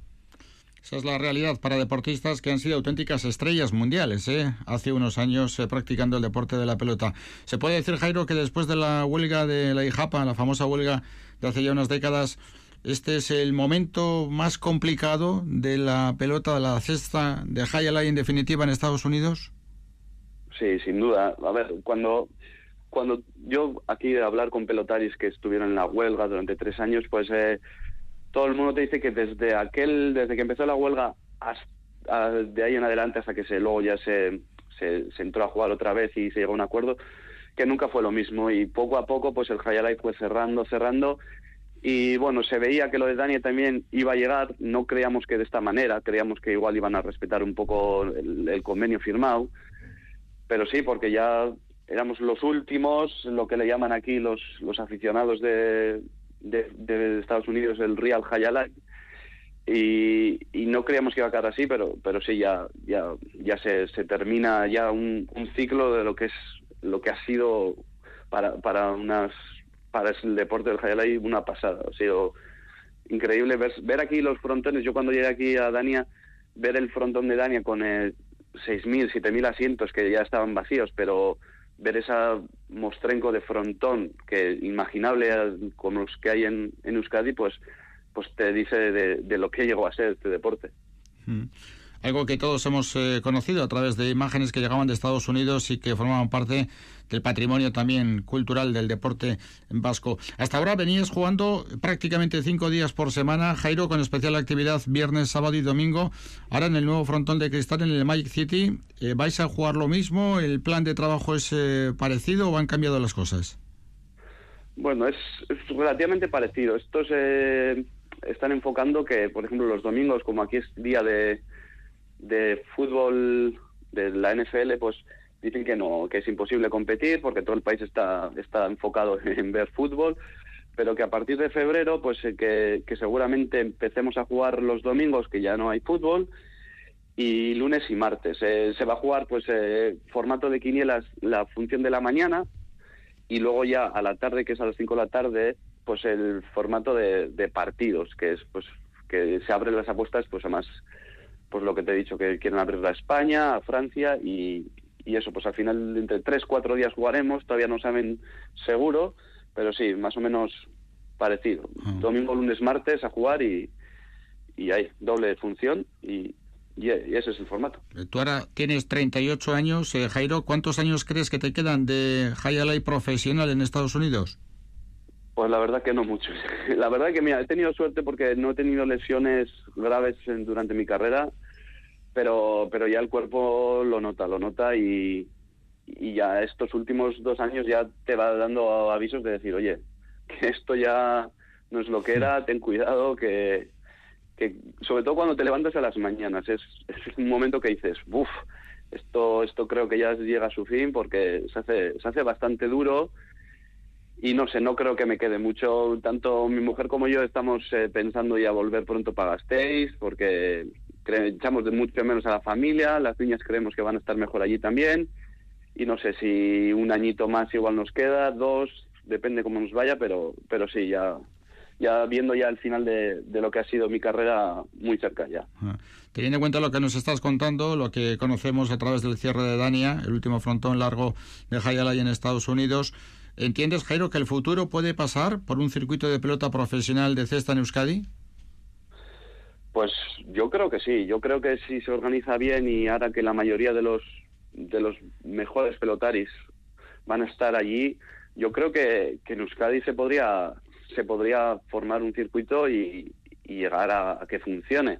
El caso es que aunque no hay tantos pelotaris como había hace unos 30, 40 años, los que los que están hoy en día los los fuera de series eh, tienen un nivel que poco envidiable a- o, nada envidiable a los a los que fueron eh, en su época grandes. Entonces, si lo organizas bien, eh, se digo que se puede se puede organizar algo muy bonito y que la gente vea lo que lo que es el Hayalai, cómo funciona, lo bonito que es, porque para mí eh, deporte tan bonito para ver eh, pocos y en lo que es el frontón eh, es muy difícil ver un, deporte tan tan espectacular como como ese y, creo que que no sería difícil que, que la gente se animara a los frontones a ver a pelotaris del nivel que hay y, y que lo disfrutara sobre todo.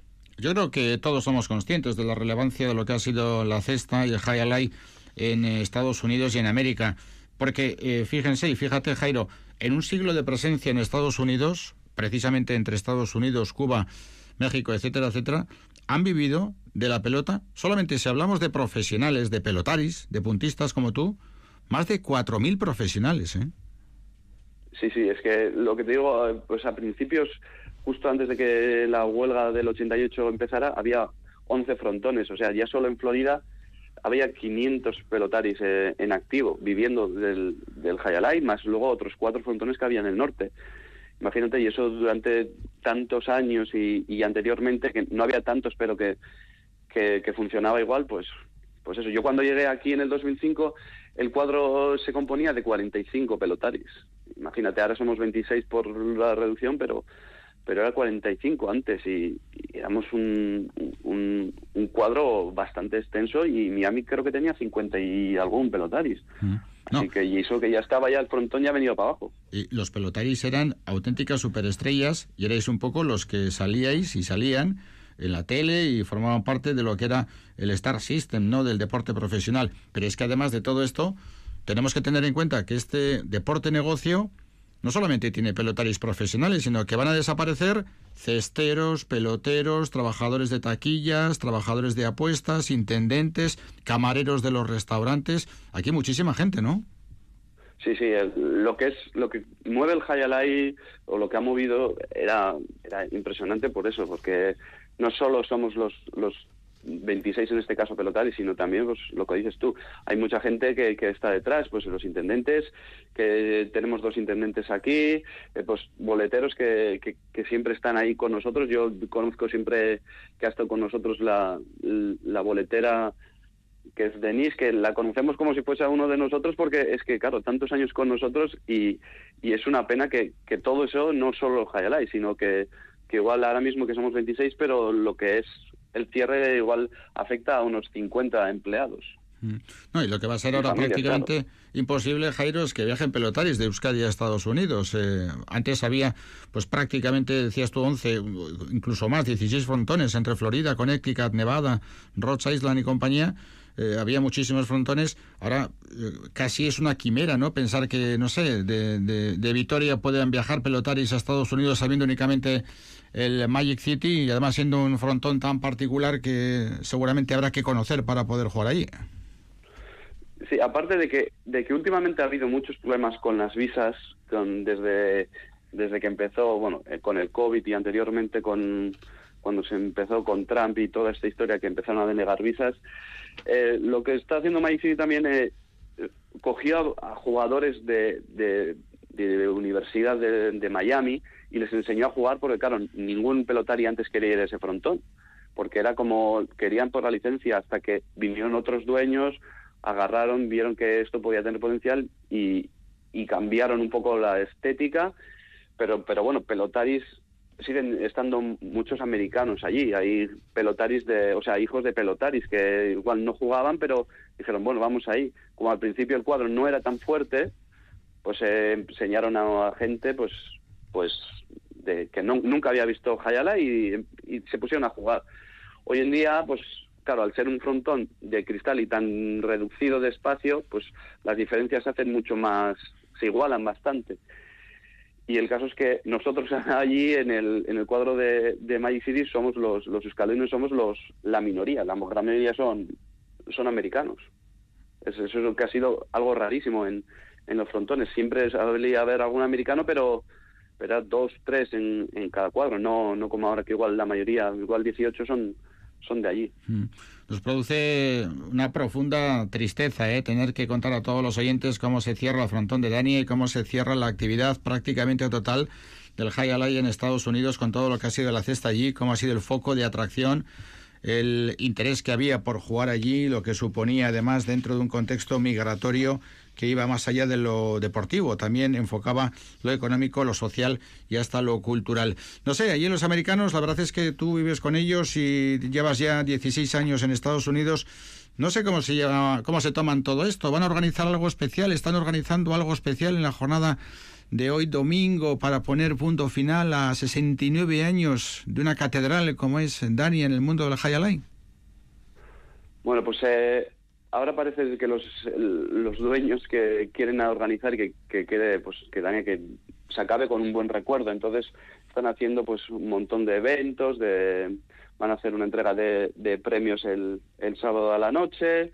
El domingo están haciendo también todo pues eh, con eh, marcas de cerveza, pues publicidad para, para cervezas y que la gente se anime, pues, eh, pues precios muy asequibles para apostar y, todo tipo de ofertas y regalo de, camisetas de los pelotaris.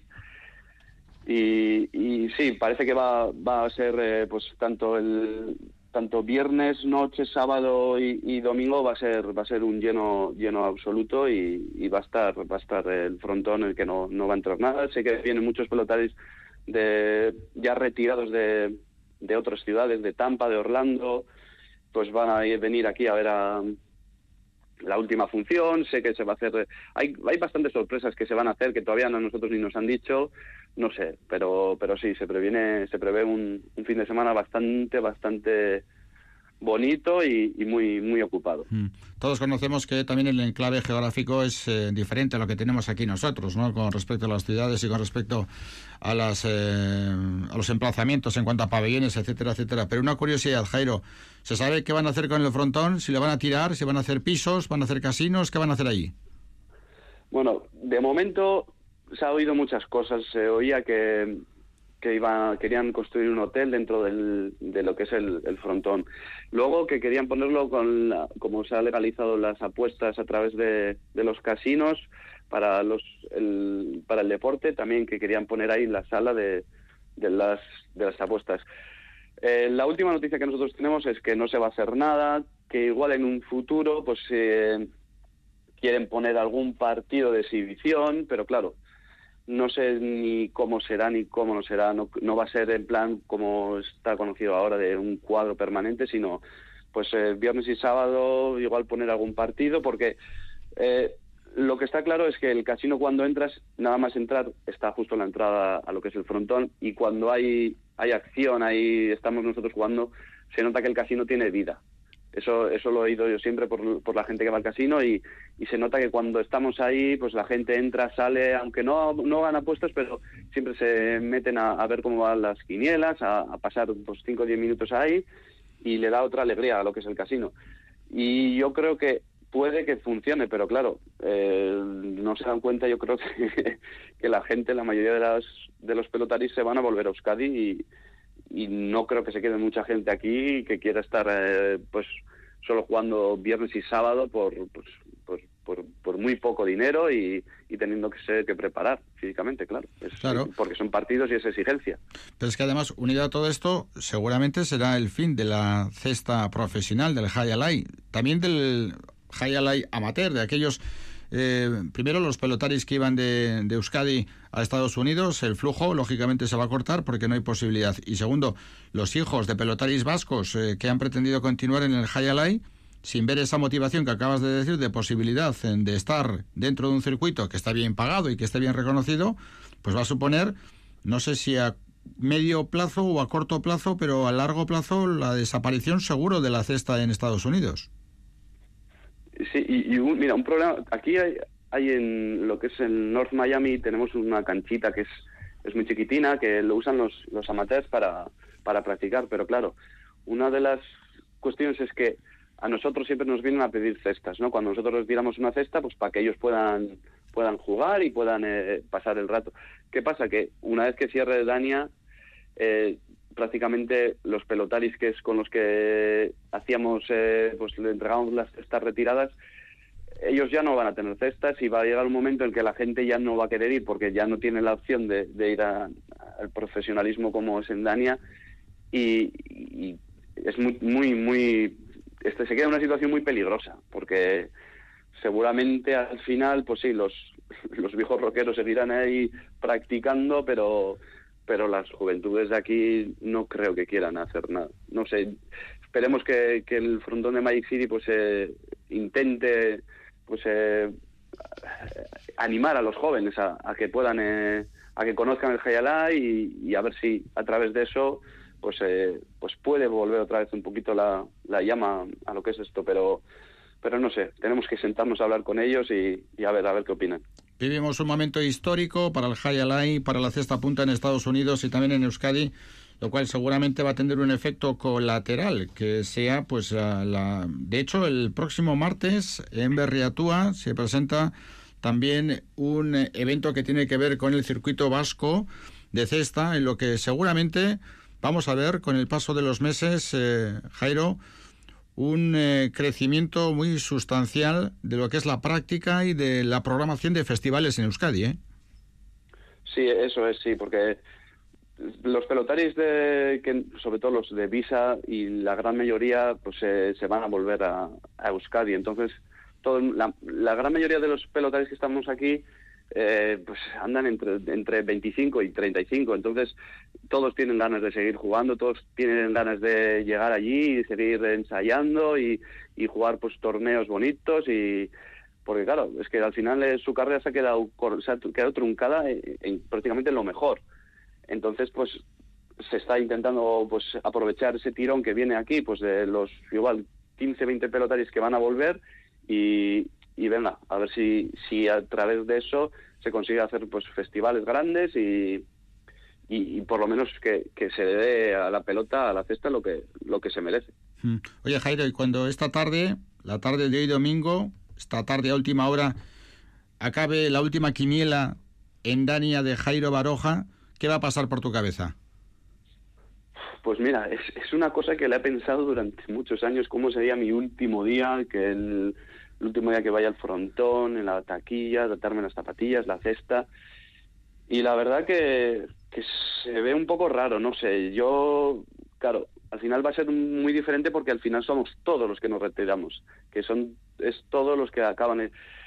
Pero, pero muy triste el momento en el que ya vayas a sacar todo de, de tu taquilla, de que digas, bueno, hasta aquí, esto, esto ha sido todo es, es, muy duro porque son casi 17 años de los que siempre haciendo lo mismo, he cumplido un sueño viniendo aquí, he vivido muy, muy bien, ha sido una vida que muy poca gente puede tener y, y que se acabe, pues es muy duro y, no sé, aquí pues ya pelotarios retirados te dicen que, que es muy duro, pero bueno, en el momento con todos, pues pues se lleva decentemente, pero luego ya, cuando al día siguiente deberías volver, a la siguiente semana, que, oye, llega la hora de ir al frontón y que digas, no, no, ya, ya se ha terminado, es cuando ya es es el, el batacazo, el digas, ostras, ahora aquí me quedo en casa, tengo que ir al frontón, pero no, no, ya el frontón ya, ya no está. Ese es el momento, el peor momento.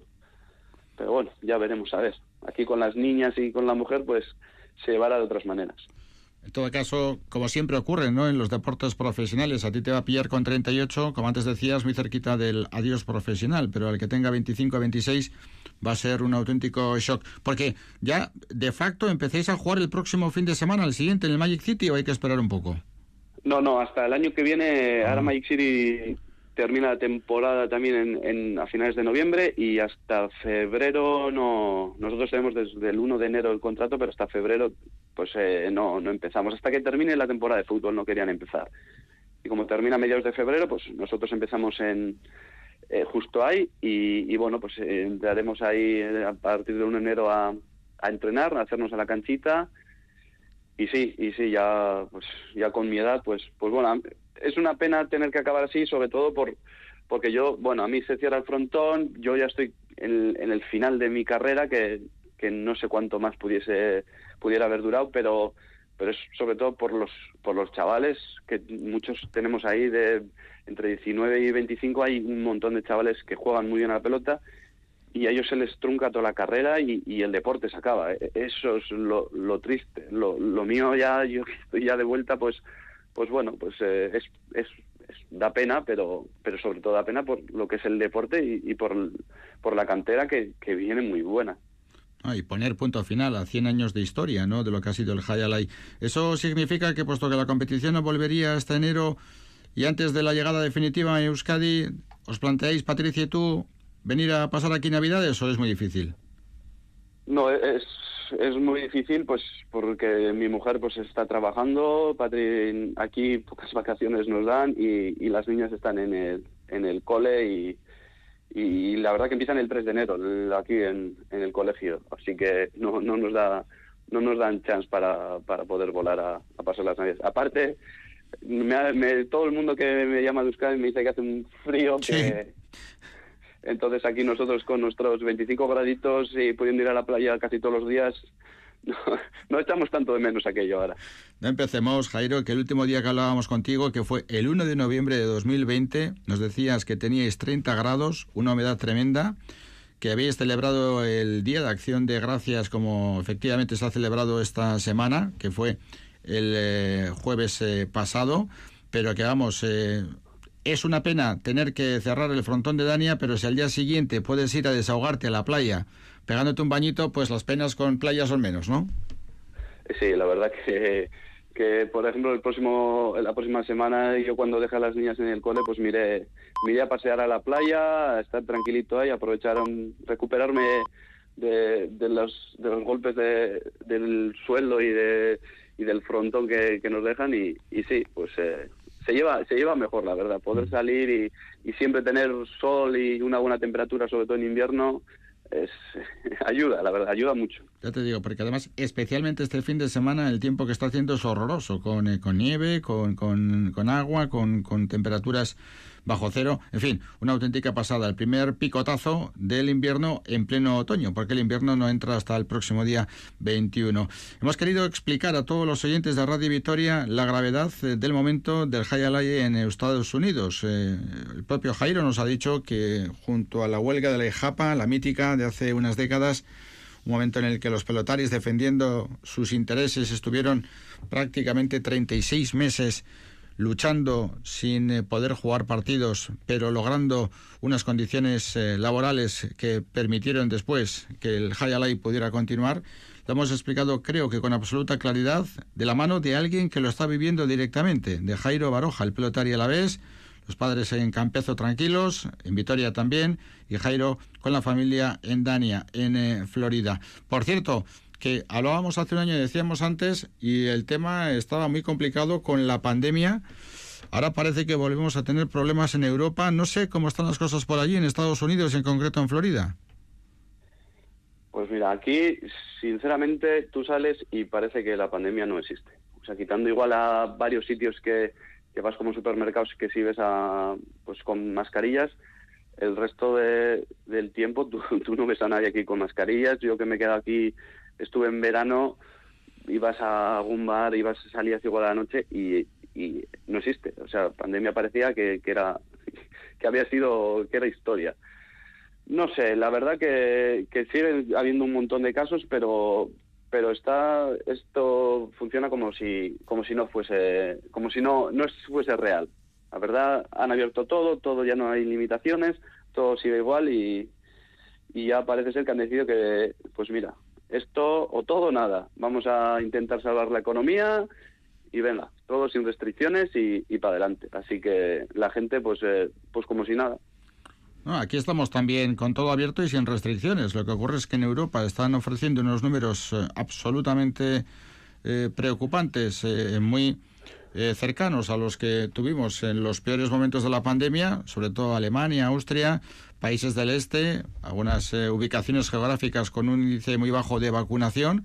Y claro, eh, lo que ocurre en Alemania, lo que ocurre en Austria, pues lo más probable es que teniendo en cuenta que el virus eh, se traslada con la movilidad y se contagia con la movilidad, pues tarde o temprano acabe llegando por aquí, ¿no? Y de hecho aquí los números en los últimos días son muy, muy preocupantes porque están aumentando las camas UCI y, en fin, ya hay un protocolo de actuación en caso de que se lleguen a determinados eh, niveles. No sé, en Estados Unidos eh, es algo que tendrán que valorar si es que efectivamente hasta allí se recrudecen las circunstancias que por aquí parece que lamentablemente y con toda la precaución hay que decir vuelven a ofrecer datos más que alarmantes.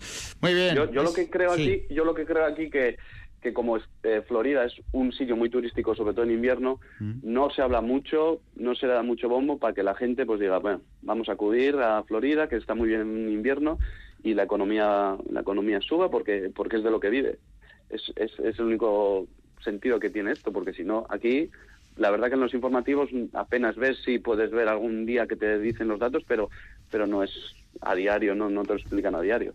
Aquí sobre todo la última semana ¿eh? es cuando los datos han empezado a subir y a subir, los últimos 15 días podríamos decir, y bueno, estamos todos muy atentos y, y preocupados, ¿no? Porque hay que volver a retomar medidas de precaución, distancias de seguridad, mascarillas.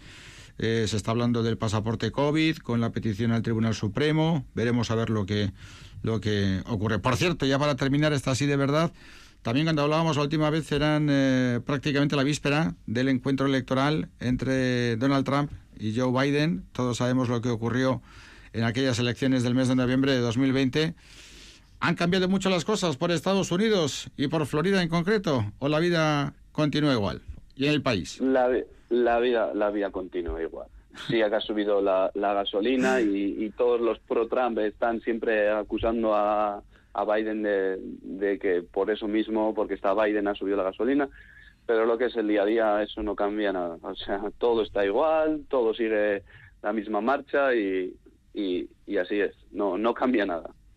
Jairo Baroja, ha sido un placer estar contigo y con todos los oyentes de Radio Vitoria. Vamos a ver cómo se da en la tarde de hoy ese último partido que vas a jugar, esa última quiniela en Dania. Va a ser un momento muy especial, muy particular para ti y para todos eh, los puntistas, pero es el eh, signo del destino, la vida. Los propietarios, los jefes del frontón han decidido echar el cierre, poner el candado y a partir de ahí quedará un único reducto, el Magic City, con eh, 28 pelotaris, la minoría vasca, ¿quién nos lo iba a decir?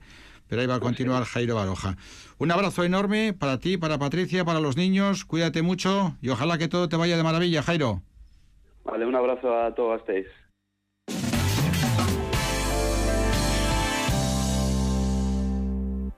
Euskarazko liburuak zertarako? Irakurtzeko, gozatzeko, euskara elikatzeko, euskaraz bizitzeko, azteko, ezteko, oparitzeko. Euskara elikatu, euskaraz gozatu, euskarazkoa erosi. Euskal Editoren elkartea.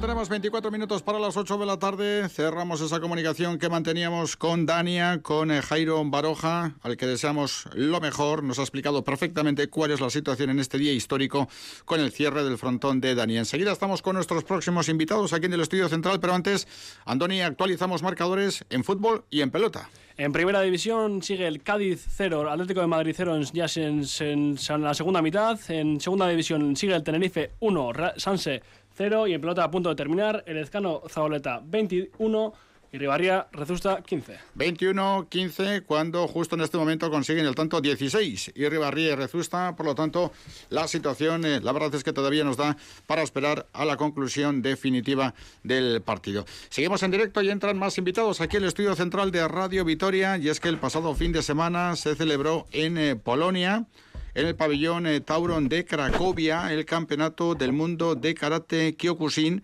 con notabilísimo éxito del gimnasio Jinjan. Cuatro oros para John Lamas en catas senior, Marcos Salazar en junior masculino, Ekaitz Pinedo en catas cadete y Markel Conde en eh, juvenil. Tres subcampeones, Ollana Sánchez en catas senior, Eduardo Villanueva en cadetes y Madi Verano en eh, cadete femenino, mientras que se conseguía también un bronce Íñigo Angulo en mm, la categoría junior. Todo ello con la dirección de Narual Lezcano, José Luis Lezcano y Javi Lezcano, además de Pablo Estensoro. Aquí tenemos una amplia representación con eh, la Sian Naroa Lezcano. Naroa, ¿qué tal, Arrachaldeón? Buenas tardes. Hola, buenas tardes. ¿Cómo estamos? Y bienvenida, por supuesto, como siempre, a la sintonía de Radio Vitoria. Muchísimas gracias. Y muchísimas felicidades, ¿eh? Gracias. ¿Es el primer campeonato importante este después de la pandemia? Eh, bueno, en septiembre tuvieron el campeonato de Europa, pero bueno, para nosotros era más importante el campeonato del mundo y para nosotros sí, sí ha sido el que más importante después de lo que ha sido toda esta pandemia. Y cuéntanos cómo han sido todos estos meses sin competición, con protocolos, con mascarillas, sin posibilidad de contacto, sin posibilidad de competir. ¿Cómo ha sido? A ver, ha sido bastante duro, sobre todo porque los competidores al final lo que quieren está muy bien entrenar, pero al final ellos lo que quieren es ir a competiciones y bueno, pues todo el trabajo que llevan, pues poderlo realizar, ¿no? No hemos podido a lo que es campeonatos de lo que es Cata o de nuestra organización, pero por suerte sí hemos podido hacer pues campeonatos que hacía la Federación Española de Karate. Que esos, pues bueno, sí hemos podido ir, pero al final ellos siempre tienen como objetivos los campeonatos de Europa y campeonatos del- del mundo. Entonces, pues bueno, por lo menos hemos tenido esos pequeñitos por ahí sueltos y bueno, con las ganas de que este pasara y bueno, hemos tenido muy buenos resultados, así que muy contenta. Bueno, en este caso estamos hablando, recordamos, Campeonato del Mundo de Karate Kyokushin, que es una Sí. especialidad que hemos comentado muchas veces, pero que conviene recordar a todos los oyentes que se ha celebrado en Polonia. Sí, en Polonia, en Cracovia. En Cracovia, exactamente. Oye, eh, la verdad es que la situación también en los países del este con respecto a la pandemia es bastante preocupante. Eh, no sé cómo también desde el punto de vista de protocolos de seguridad, de medidas anti-COVID, eso ha condicionado también la disputa y la celebración del campeonato. Sí, sí, ha condicionado mucho, sobre todo porque, bueno, en las últimas semanas Polonia se puso bastante complicada en ese sentido, entonces, bueno, tuvimos que rellenar eh, muchísimos papeles, muchísimos protocolos que nos mandaban, tuvimos que hacernos PCR, se, complicó mucho, la verdad. Y luego para volver a España, lo mismo, desde allí nos mandaron muchísimas cosas que rellenar y, bueno, a pesar de las dificultades, allí fuimos. También cuando fuimos allí al campeonato, la verdad es que sí que vimos que había mm, protocolo, pero tampoco exagerado, lo cual nosotros nos, nos llamó muchísimo la atención, teniendo en cuenta que en los telediarios ponían que Polonia estaba muy mal. Pero vamos, aún así, con mi padre te digo yo que la mascarilla ha sido parte nuestra 24 horas. Con José Luis Lezcano, que es el alma mater, que es un poco el gran patriarca ¿no? de todo lo que significa el gimnasio Yin Yang y lo que significa también el karate Kyokushin, no solamente en Araba, sino en, eh, toda Euskadi. Además, habéis competido en un pabellón impresionante, ¿no? Ay, sí. Sí, sí, sí, el Tauro en arena. La verdad es que el, el polideportivo desde fuera era impresionante y porque parecía como una, como una nave y, y muy bonito. Desde fuera se podía ver diferentes vídeos de otros campeonatos. Lógicamente los vídeos eran de gente polaca compitiendo. Pero bueno, ahí estuvimos viendo al, al Sian en uno de, de ellos, se le ve, así que muy contentos ya. Y ya dentro, bueno, impresionante por dentro. Era, uff, Bueno, cuatro oros, tres platas, un bronce. Es un resultado tremendo. ¿Mejor de lo esperado, Naroa? Eh, bueno, a ver, yo igual es que soy muy exigente, pero yo si entreno ocho es porque creo que los ocho pueden subir. ¿Que nos puede pasar algo? Sí, también es cierto, pero es muy raro que yo vaya con chavales que crea que en algún momento no van a poder subir. Sí es cierto que, por ejemplo, el bronce de John, de, de Íñigo Angulo, ese sí que yo esperaba una, una plata, pero bueno, a ver, eh, al final eh, empató con el que quedó segundo y la mínima más alta la tenía el, el, el otro chico que era polaco y bueno, pues ya está, ¿no? Pero yo sí tenía esperanza de que, de que subiesen. Los, bueno, el, el Sian no, no tenía tanto porque él al final es hasta que no ve las cosas y no las palpa, no... Pero bueno, yo sí, yo sí que la, la tenía, sí. El siguiente te refieres a José Luis. Sí, al Sian José Luis. Perfecto. Tenemos una representación aquí notable en el estudio central de Radio Vitoria. Vamos a ir rotando su presencia. Algunos están esperándonos fuera y otros están en el estudio por el protocolo necesario. Nuestro primer interlocutor va a ser John Lamas. Naroa, a John le conocemos muy bien por otras Sí. veces su crecimiento, su eh, capacidad para superarse en los últimos eh, tiempos. eh, viene ofreciendo una serie de resultados que le permiten ahora mismo estar instalado dentro de la superélite del karate Kyokushin mundial. Defínenos y recuérdanos un poco, vas a hacer un poco tú de Cicerona, la, la- la- la presentadora de cada uno de los invitados. Algunos de ellos todavía muy jóvenes, seguramente sin experiencia con los micrófonos y por lo tanto les vamos a ayudar. Vale. Recuérdanos la figura de John Lamas. John Lamas es un niño que empezó muy chiquitín, muy, muy, muy, muy chiquitín, y bueno, empezó el, su primer campeonato de Europa, si no recuerdo mal, él tendría unos 12 años, y bueno, luego ya no le llevamos a más campeonatos de Europa porque era muy difícil por aquel entonces sacar a menores de edad, y luego ya cuando, bueno, se nos abrió un poquito más las puertas, le empezamos a, llevar, y ahora mismo pues lleva, si no recuerdo mal, seis campeonatos de, de Europa, dos veces campeón del mundo y una por equipo es un campeón del mundo. Es un chaval que se intenta superar cada día y sobre todo cuando ha tenido como un referente al sensei John Betolaza, que se retiró cuando él pasó a la categoría que, que estaba John Betolaza. Y bueno, y ahora pues ahí está intentando seguir ahí arriba, que es muy difícil.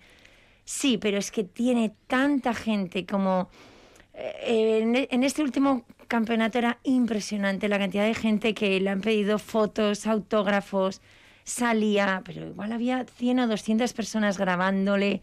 Era, es algo que es muy bonito de ver y sobre todo con lo humilde que es, porque no se lo cree nada. Ya saben que en ese momento que se empiezan a creer lo que son, dejan de ir rápidamente. Ahí hay problemas. Oro en categoría, Cata Senior, John Lamas, ¿qué tal, Arrachaldeón? Buenas tardes. Muy buenas tardes. Y bienvenido. Imaginamos que satisfecho, ¿no? Por cómo te fue en la competición, porque conseguiste lo más eh, preciado, el oro en el Campeonato del Mundo. Sí, la verdad es que muy contento, no puedo pedir más. Es un nuevo éxito en una trayectoria deportiva. Recuérdanos el palmarés que tienes tú ahora mismo, ¿con cuántos años? Tengo 20 ahora. 20 años. ¿Qué palmarés es. tienes exactamente? Pues campeonatos de España, que si no recuerdo mal, creo que tengo 9. Joder. Europeos 6 y campeonatos del mundo 2. Bueno, si sumamos el, el de por equipos con el que fui con Ana y con Joaquín, pues otro más sería. Es una auténtica barbaridad con 20 años escuchar el palmarés que hemos escuchado de un chaval de Vitoria, 20 años, John Lamas. Eh, esto significa que desde el punto de vista de experiencia internacional la tienes toda y volvemos a repetir con tu edad, con 20 años. Sí, bueno, siempre hay cosas que pueden ir variando, hay muchas cosas que todavía llego a un campeonato y no las tengo en cuenta, pero sí, la verdad, bastante ubicado estoy. ¿Cómo ha ido la preparación para este campeonato del mundo? Pues la verdad es que bastante dura. Bueno, fue peor la preparación para el europeo, pero es verdad que llevamos mucho tiempo parados, sin mucha motivación, porque no había, no teníamos campeonatos. Sí que es verdad que íbamos a entrenar y así, pero no teníamos ese alto rendimiento, entonces pues bastante duro porque volver a otra vez entrenamientos largos, entrenamientos duros, pues ha costado más de lo que creía. ¿Y cómo han sido estos meses de tener que entrenar, tener que sufrir, tener que prepararte, tener que sacrificarte y sin embargo no poder competir porque la competición había desaparecido por la pandemia? Pues un poco duro, la verdad, pero bueno, haciendo diferentes cosas. Sí que es verdad que hemos, eh, me he centrado más igual en dar clase a los chavales o entrenar diferentes, diferentes cosas. Así que más o menos entretenido. Ahora mismo, desde el punto de vista de campeonatos de Europa o campeonatos del mundo, John, ¿quiénes son tus principales rivales? ¿De qué países? Pues en esta categoría soy bastante nuevo, pero si tengo que decirte a alguien que se hace notar, por ejemplo, en, en senior ya, el polaco que, que quedó segundo, ese sí que ta- también hizo podium en el europeo. Y luego hay, hay algún español más que suele ir dando guerra y, y polacos que, que hay por un tubo. Hablaba Naroa del relevo del sensei John Betolaza. Eso lo tienes tú ahí. Ya nos lo dijiste un día que viniste con el propio John Betolaza. Eso lo tienes tú ahí grabado a sangre y fuego, ¿no? Sí, sí, sí, la verdad. Pero bueno, yo lo tengo como un referente, la verdad es que me ha ayudado muchísimo, me ha entrenado alguna vez y, y muy agradecido. ¿Y para ti, Naroa, qué significa, John? Para mí Naroa, Sí. joder, pues llevo casi toda mi vida con, con Naroa, entrenando día sí, día también, noche sí, noche también. Y pues yo la quiero muchísimo, pues es como mi madre o como mi hermana, estoy todo el día con ella. ¿Cuántas eh, horas a la semana de entrenamiento, John, para hacer lo que has hecho? Buah, pues es, es que yo los entrenamientos los llevo un poco a, a lo, a lo que caiga. Sí que es verdad que todos los días entrenábamos y igual había días que por horarios o por tiempo entrenaba una hora o un par de horas, pero llegaba el viernes y me tiraba dos horas y media y íbamos recuperando y así. John Lamas, muchísimas felicidades y a seguir así porque, vamos, con 20 años teniendo lo que tienes, cuando tengas 30 no vas a tener sitio en casa para tanto trofeo y tanto reconocimiento. Un abrazo y muchísimas felicidades. ¿eh? Muchas gracias. Dejamos a John Lamas que permita que su lugar lo ocupe otro de sus compañeros que han venido aquí. Y continuamos, Naroa, con Markel Conde, que ha sido campeón de catas cadetes. Es un niño, enseguida estamos con él, un chavalito, porque las- los campeonatos van desde qué categoría, los más pequeños que son los cadetes. No, son los infantiles. Infantiles. Ajá. Sí, sí, sí, sí, sí. Depende del, del campeonato, pero vamos, en, en este campeonato de- del mundo los más pequeños eran infantiles. Bueno, preséntanos a Markel, que es un chavalín que tiene 13 años y que suponemos, para él era su primera cita internacional. Sí, internacional sí. Eh, es un chaval que lleva compitiendo, eh, por ejemplo, en el Campeonato de España de estilos que hicimos eh, el año, yo no sé si ha sido este año.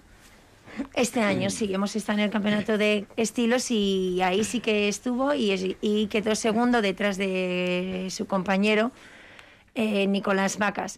Pero vamos, es un chaval que sí que está acostumbrado a la competición, pero no a estos niveles a los que le hemos llevado ahora.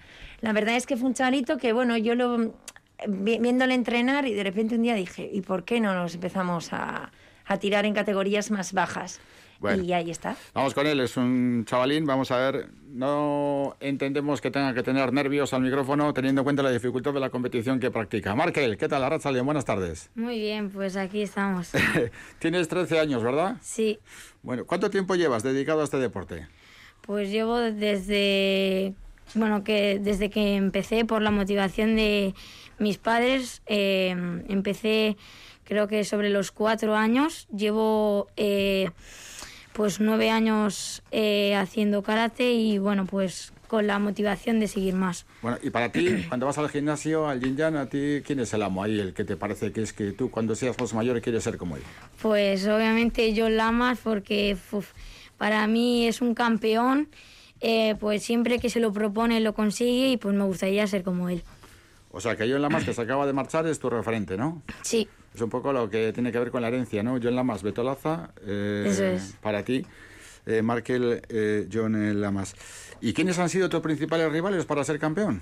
pues mis principales rivales han sido los polacos, que bueno, que quedaron eh, segundos y terceros.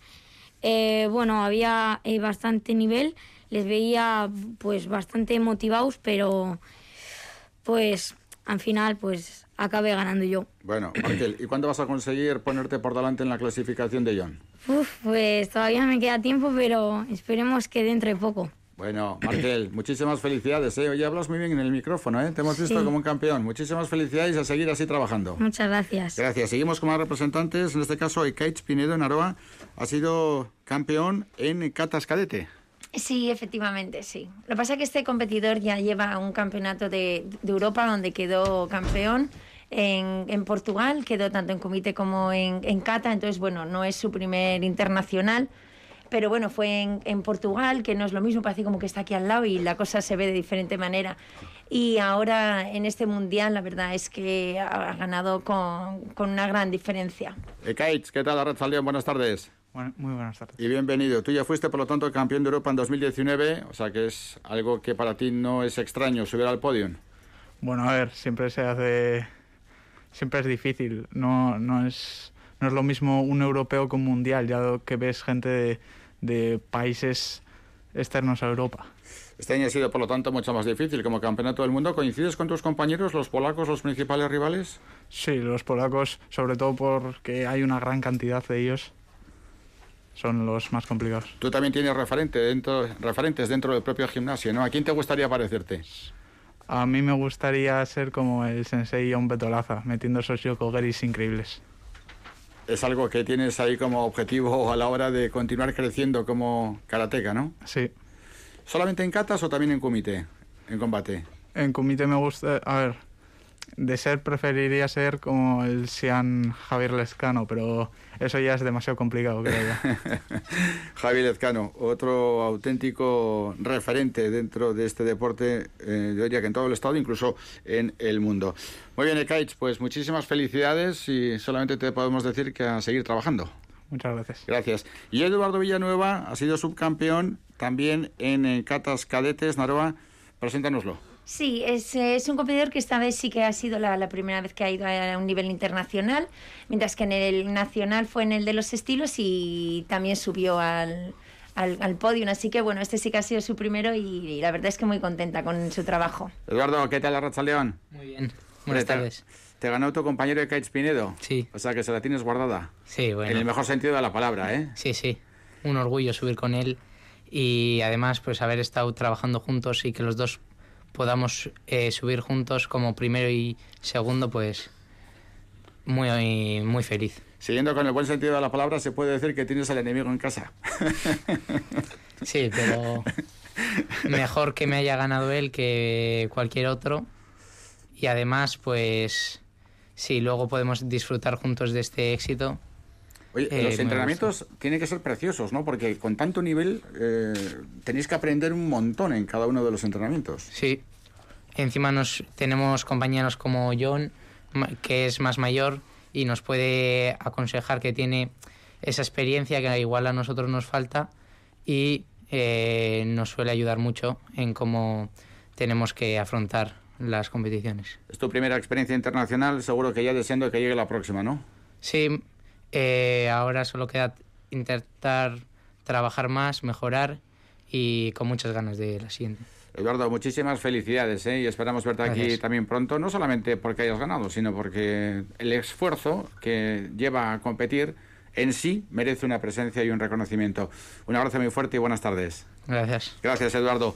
Pues Naroa, ha sido un placer contar contigo y con los chicos, alguna representación, no toda, de lo que ha sido la presencia en el Campeonato del Mundo de Polonia.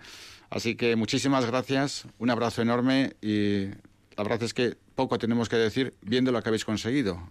Una vez conocidos los datos, nosotros casi a callar y vosotros a estar orgullosos de lo que habéis hecho. Un abrazo y Muchísimo. buenas tardes. Muchísimas gracias. Gracias. Tenemos cinco minutos para las ocho, la última parada, y buscamos más contenidos en Radio Vitoria, Deportes, Tres Puntos y a casa.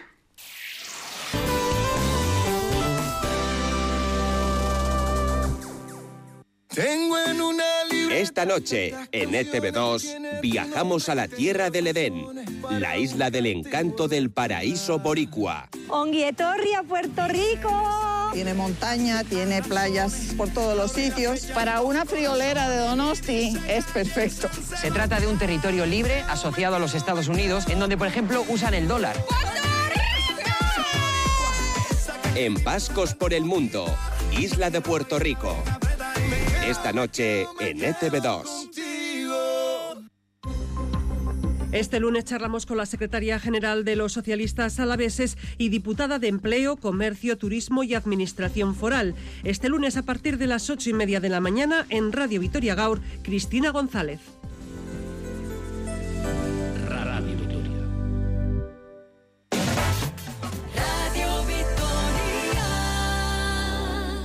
Cuatro minutos tenemos para las ocho, entramos en recta finalísima. Andoni, ¿cómo ha terminado el partido de pelota? Han ganado los vigentes campeones, el Ezcano Zauleta 22 y Ribaré Rezusta 16. ¿Cómo tenemos en eco el fútbol en directo en primera y en segunda división? Ahí el Atlético que se ha adelantado, minuto 70 de partido, Cádiz 0, Atlético de Madrid 1 y en segunda división quedan 5 para el final en el Tenerife 1, Real Sociedad B 0. Queremos dar cuenta de que el 4 al 8 de diciembre se va a celebrar en el Arambe el campus deportivo de fútbol organizado por el Aurora de Vitoria. Después de mucho tiempo y con la pandemia como clave restrictiva, vuelven los campus de fútbol. Miquel Parras, el coordinador del fútbol base de la Aurora. Miquel, ¿qué tal Arrachaldeón? Buenas tardes.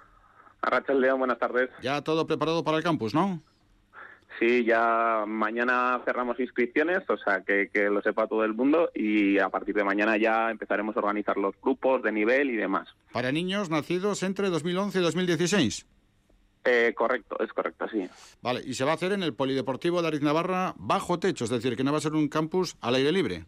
En el Polideportivo Olarambe. Perdón, de Ariz Navarra. De Olarambe va a ser un campus al aire, en bajo techo, no va a ser al aire libre. Eso es.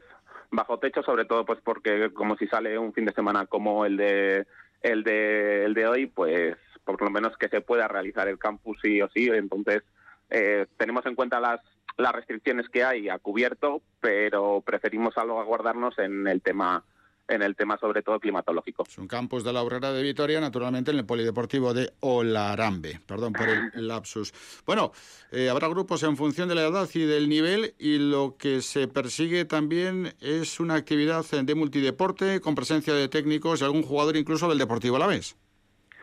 Sí, queremos hacer tres sesiones, eh, sobre todo el objetivo es eh, un poco hacer eh, una sesión más general y todas relacionadas con el fútbol eh, y sobre todo para tratar de compensar un poco la falta de actividad física durante el confinamiento, que eso, como, como bien has dicho antes, es el primer campus que realizamos después de todo el tema del confinamiento y del COVID, pues, pues intentar compensar un poco esa falta de actividad.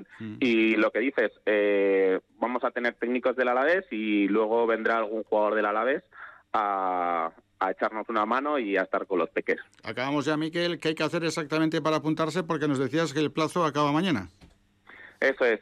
Hay que mandar un email a futbolbase.com eh, y bueno, en nuestras redes sociales si no tienen un poquito el cartel con la información y habría que mandar el nombre, apellidos y luego ya pues determinadas cosas que una vez que nos envíen el primer mail pues les podemos les podemos informar sin problema. Perfecto. Miguel Parra, coordinador de fútbol base de la Aurora de Vitoria. Muchísimas gracias, mucha suerte con el campus y seguiremos en contacto, ¿eh? Vale, muchas gracias a ti, Emilio. Gracias, un saludo y buenas tardes. Acabamos ya, un minuto para las 8 muy rápidamente, Nico, para recordar cómo están las carreteras y los marcadores en juego. Con una tarde como la de hoy, con cero grados y tal y como ha caído, recordar importantísimo, carreteras de prioridad 1, cadenas en Azaceta especial, precaución por nieve y hielo, en la A1 en los dos sentidos, tanto hacia Burgos como hacia Madrid, en la Nacional 240, que es la carretera hacia Legutio, y en la 622, que es la autovía con destino Bilbao, en las carreteras de prioridad 2, eh, cerrado Opacua, y en los puertos de montaña cerrados Herrera, Orduña y Zaldiaran, y cadenas en el puerto de Vitoria, Bernedo y Cruceta sigue el 0-1 en el Nuevo Mirandilla, gana el Atlético de Madrid al Cádiz. Y 2-0 el Tenerife a la Real Sociedad CMB en el Heliodoro. Pues nada más, casi con la lengua afuera, como casi siempre, terminamos el programa de deportes. Ojalá lo hayan pasado bien. Nosotros lo hemos disfrutado. Nada más, hasta mañana. Saludos, buenas noches, Gabón.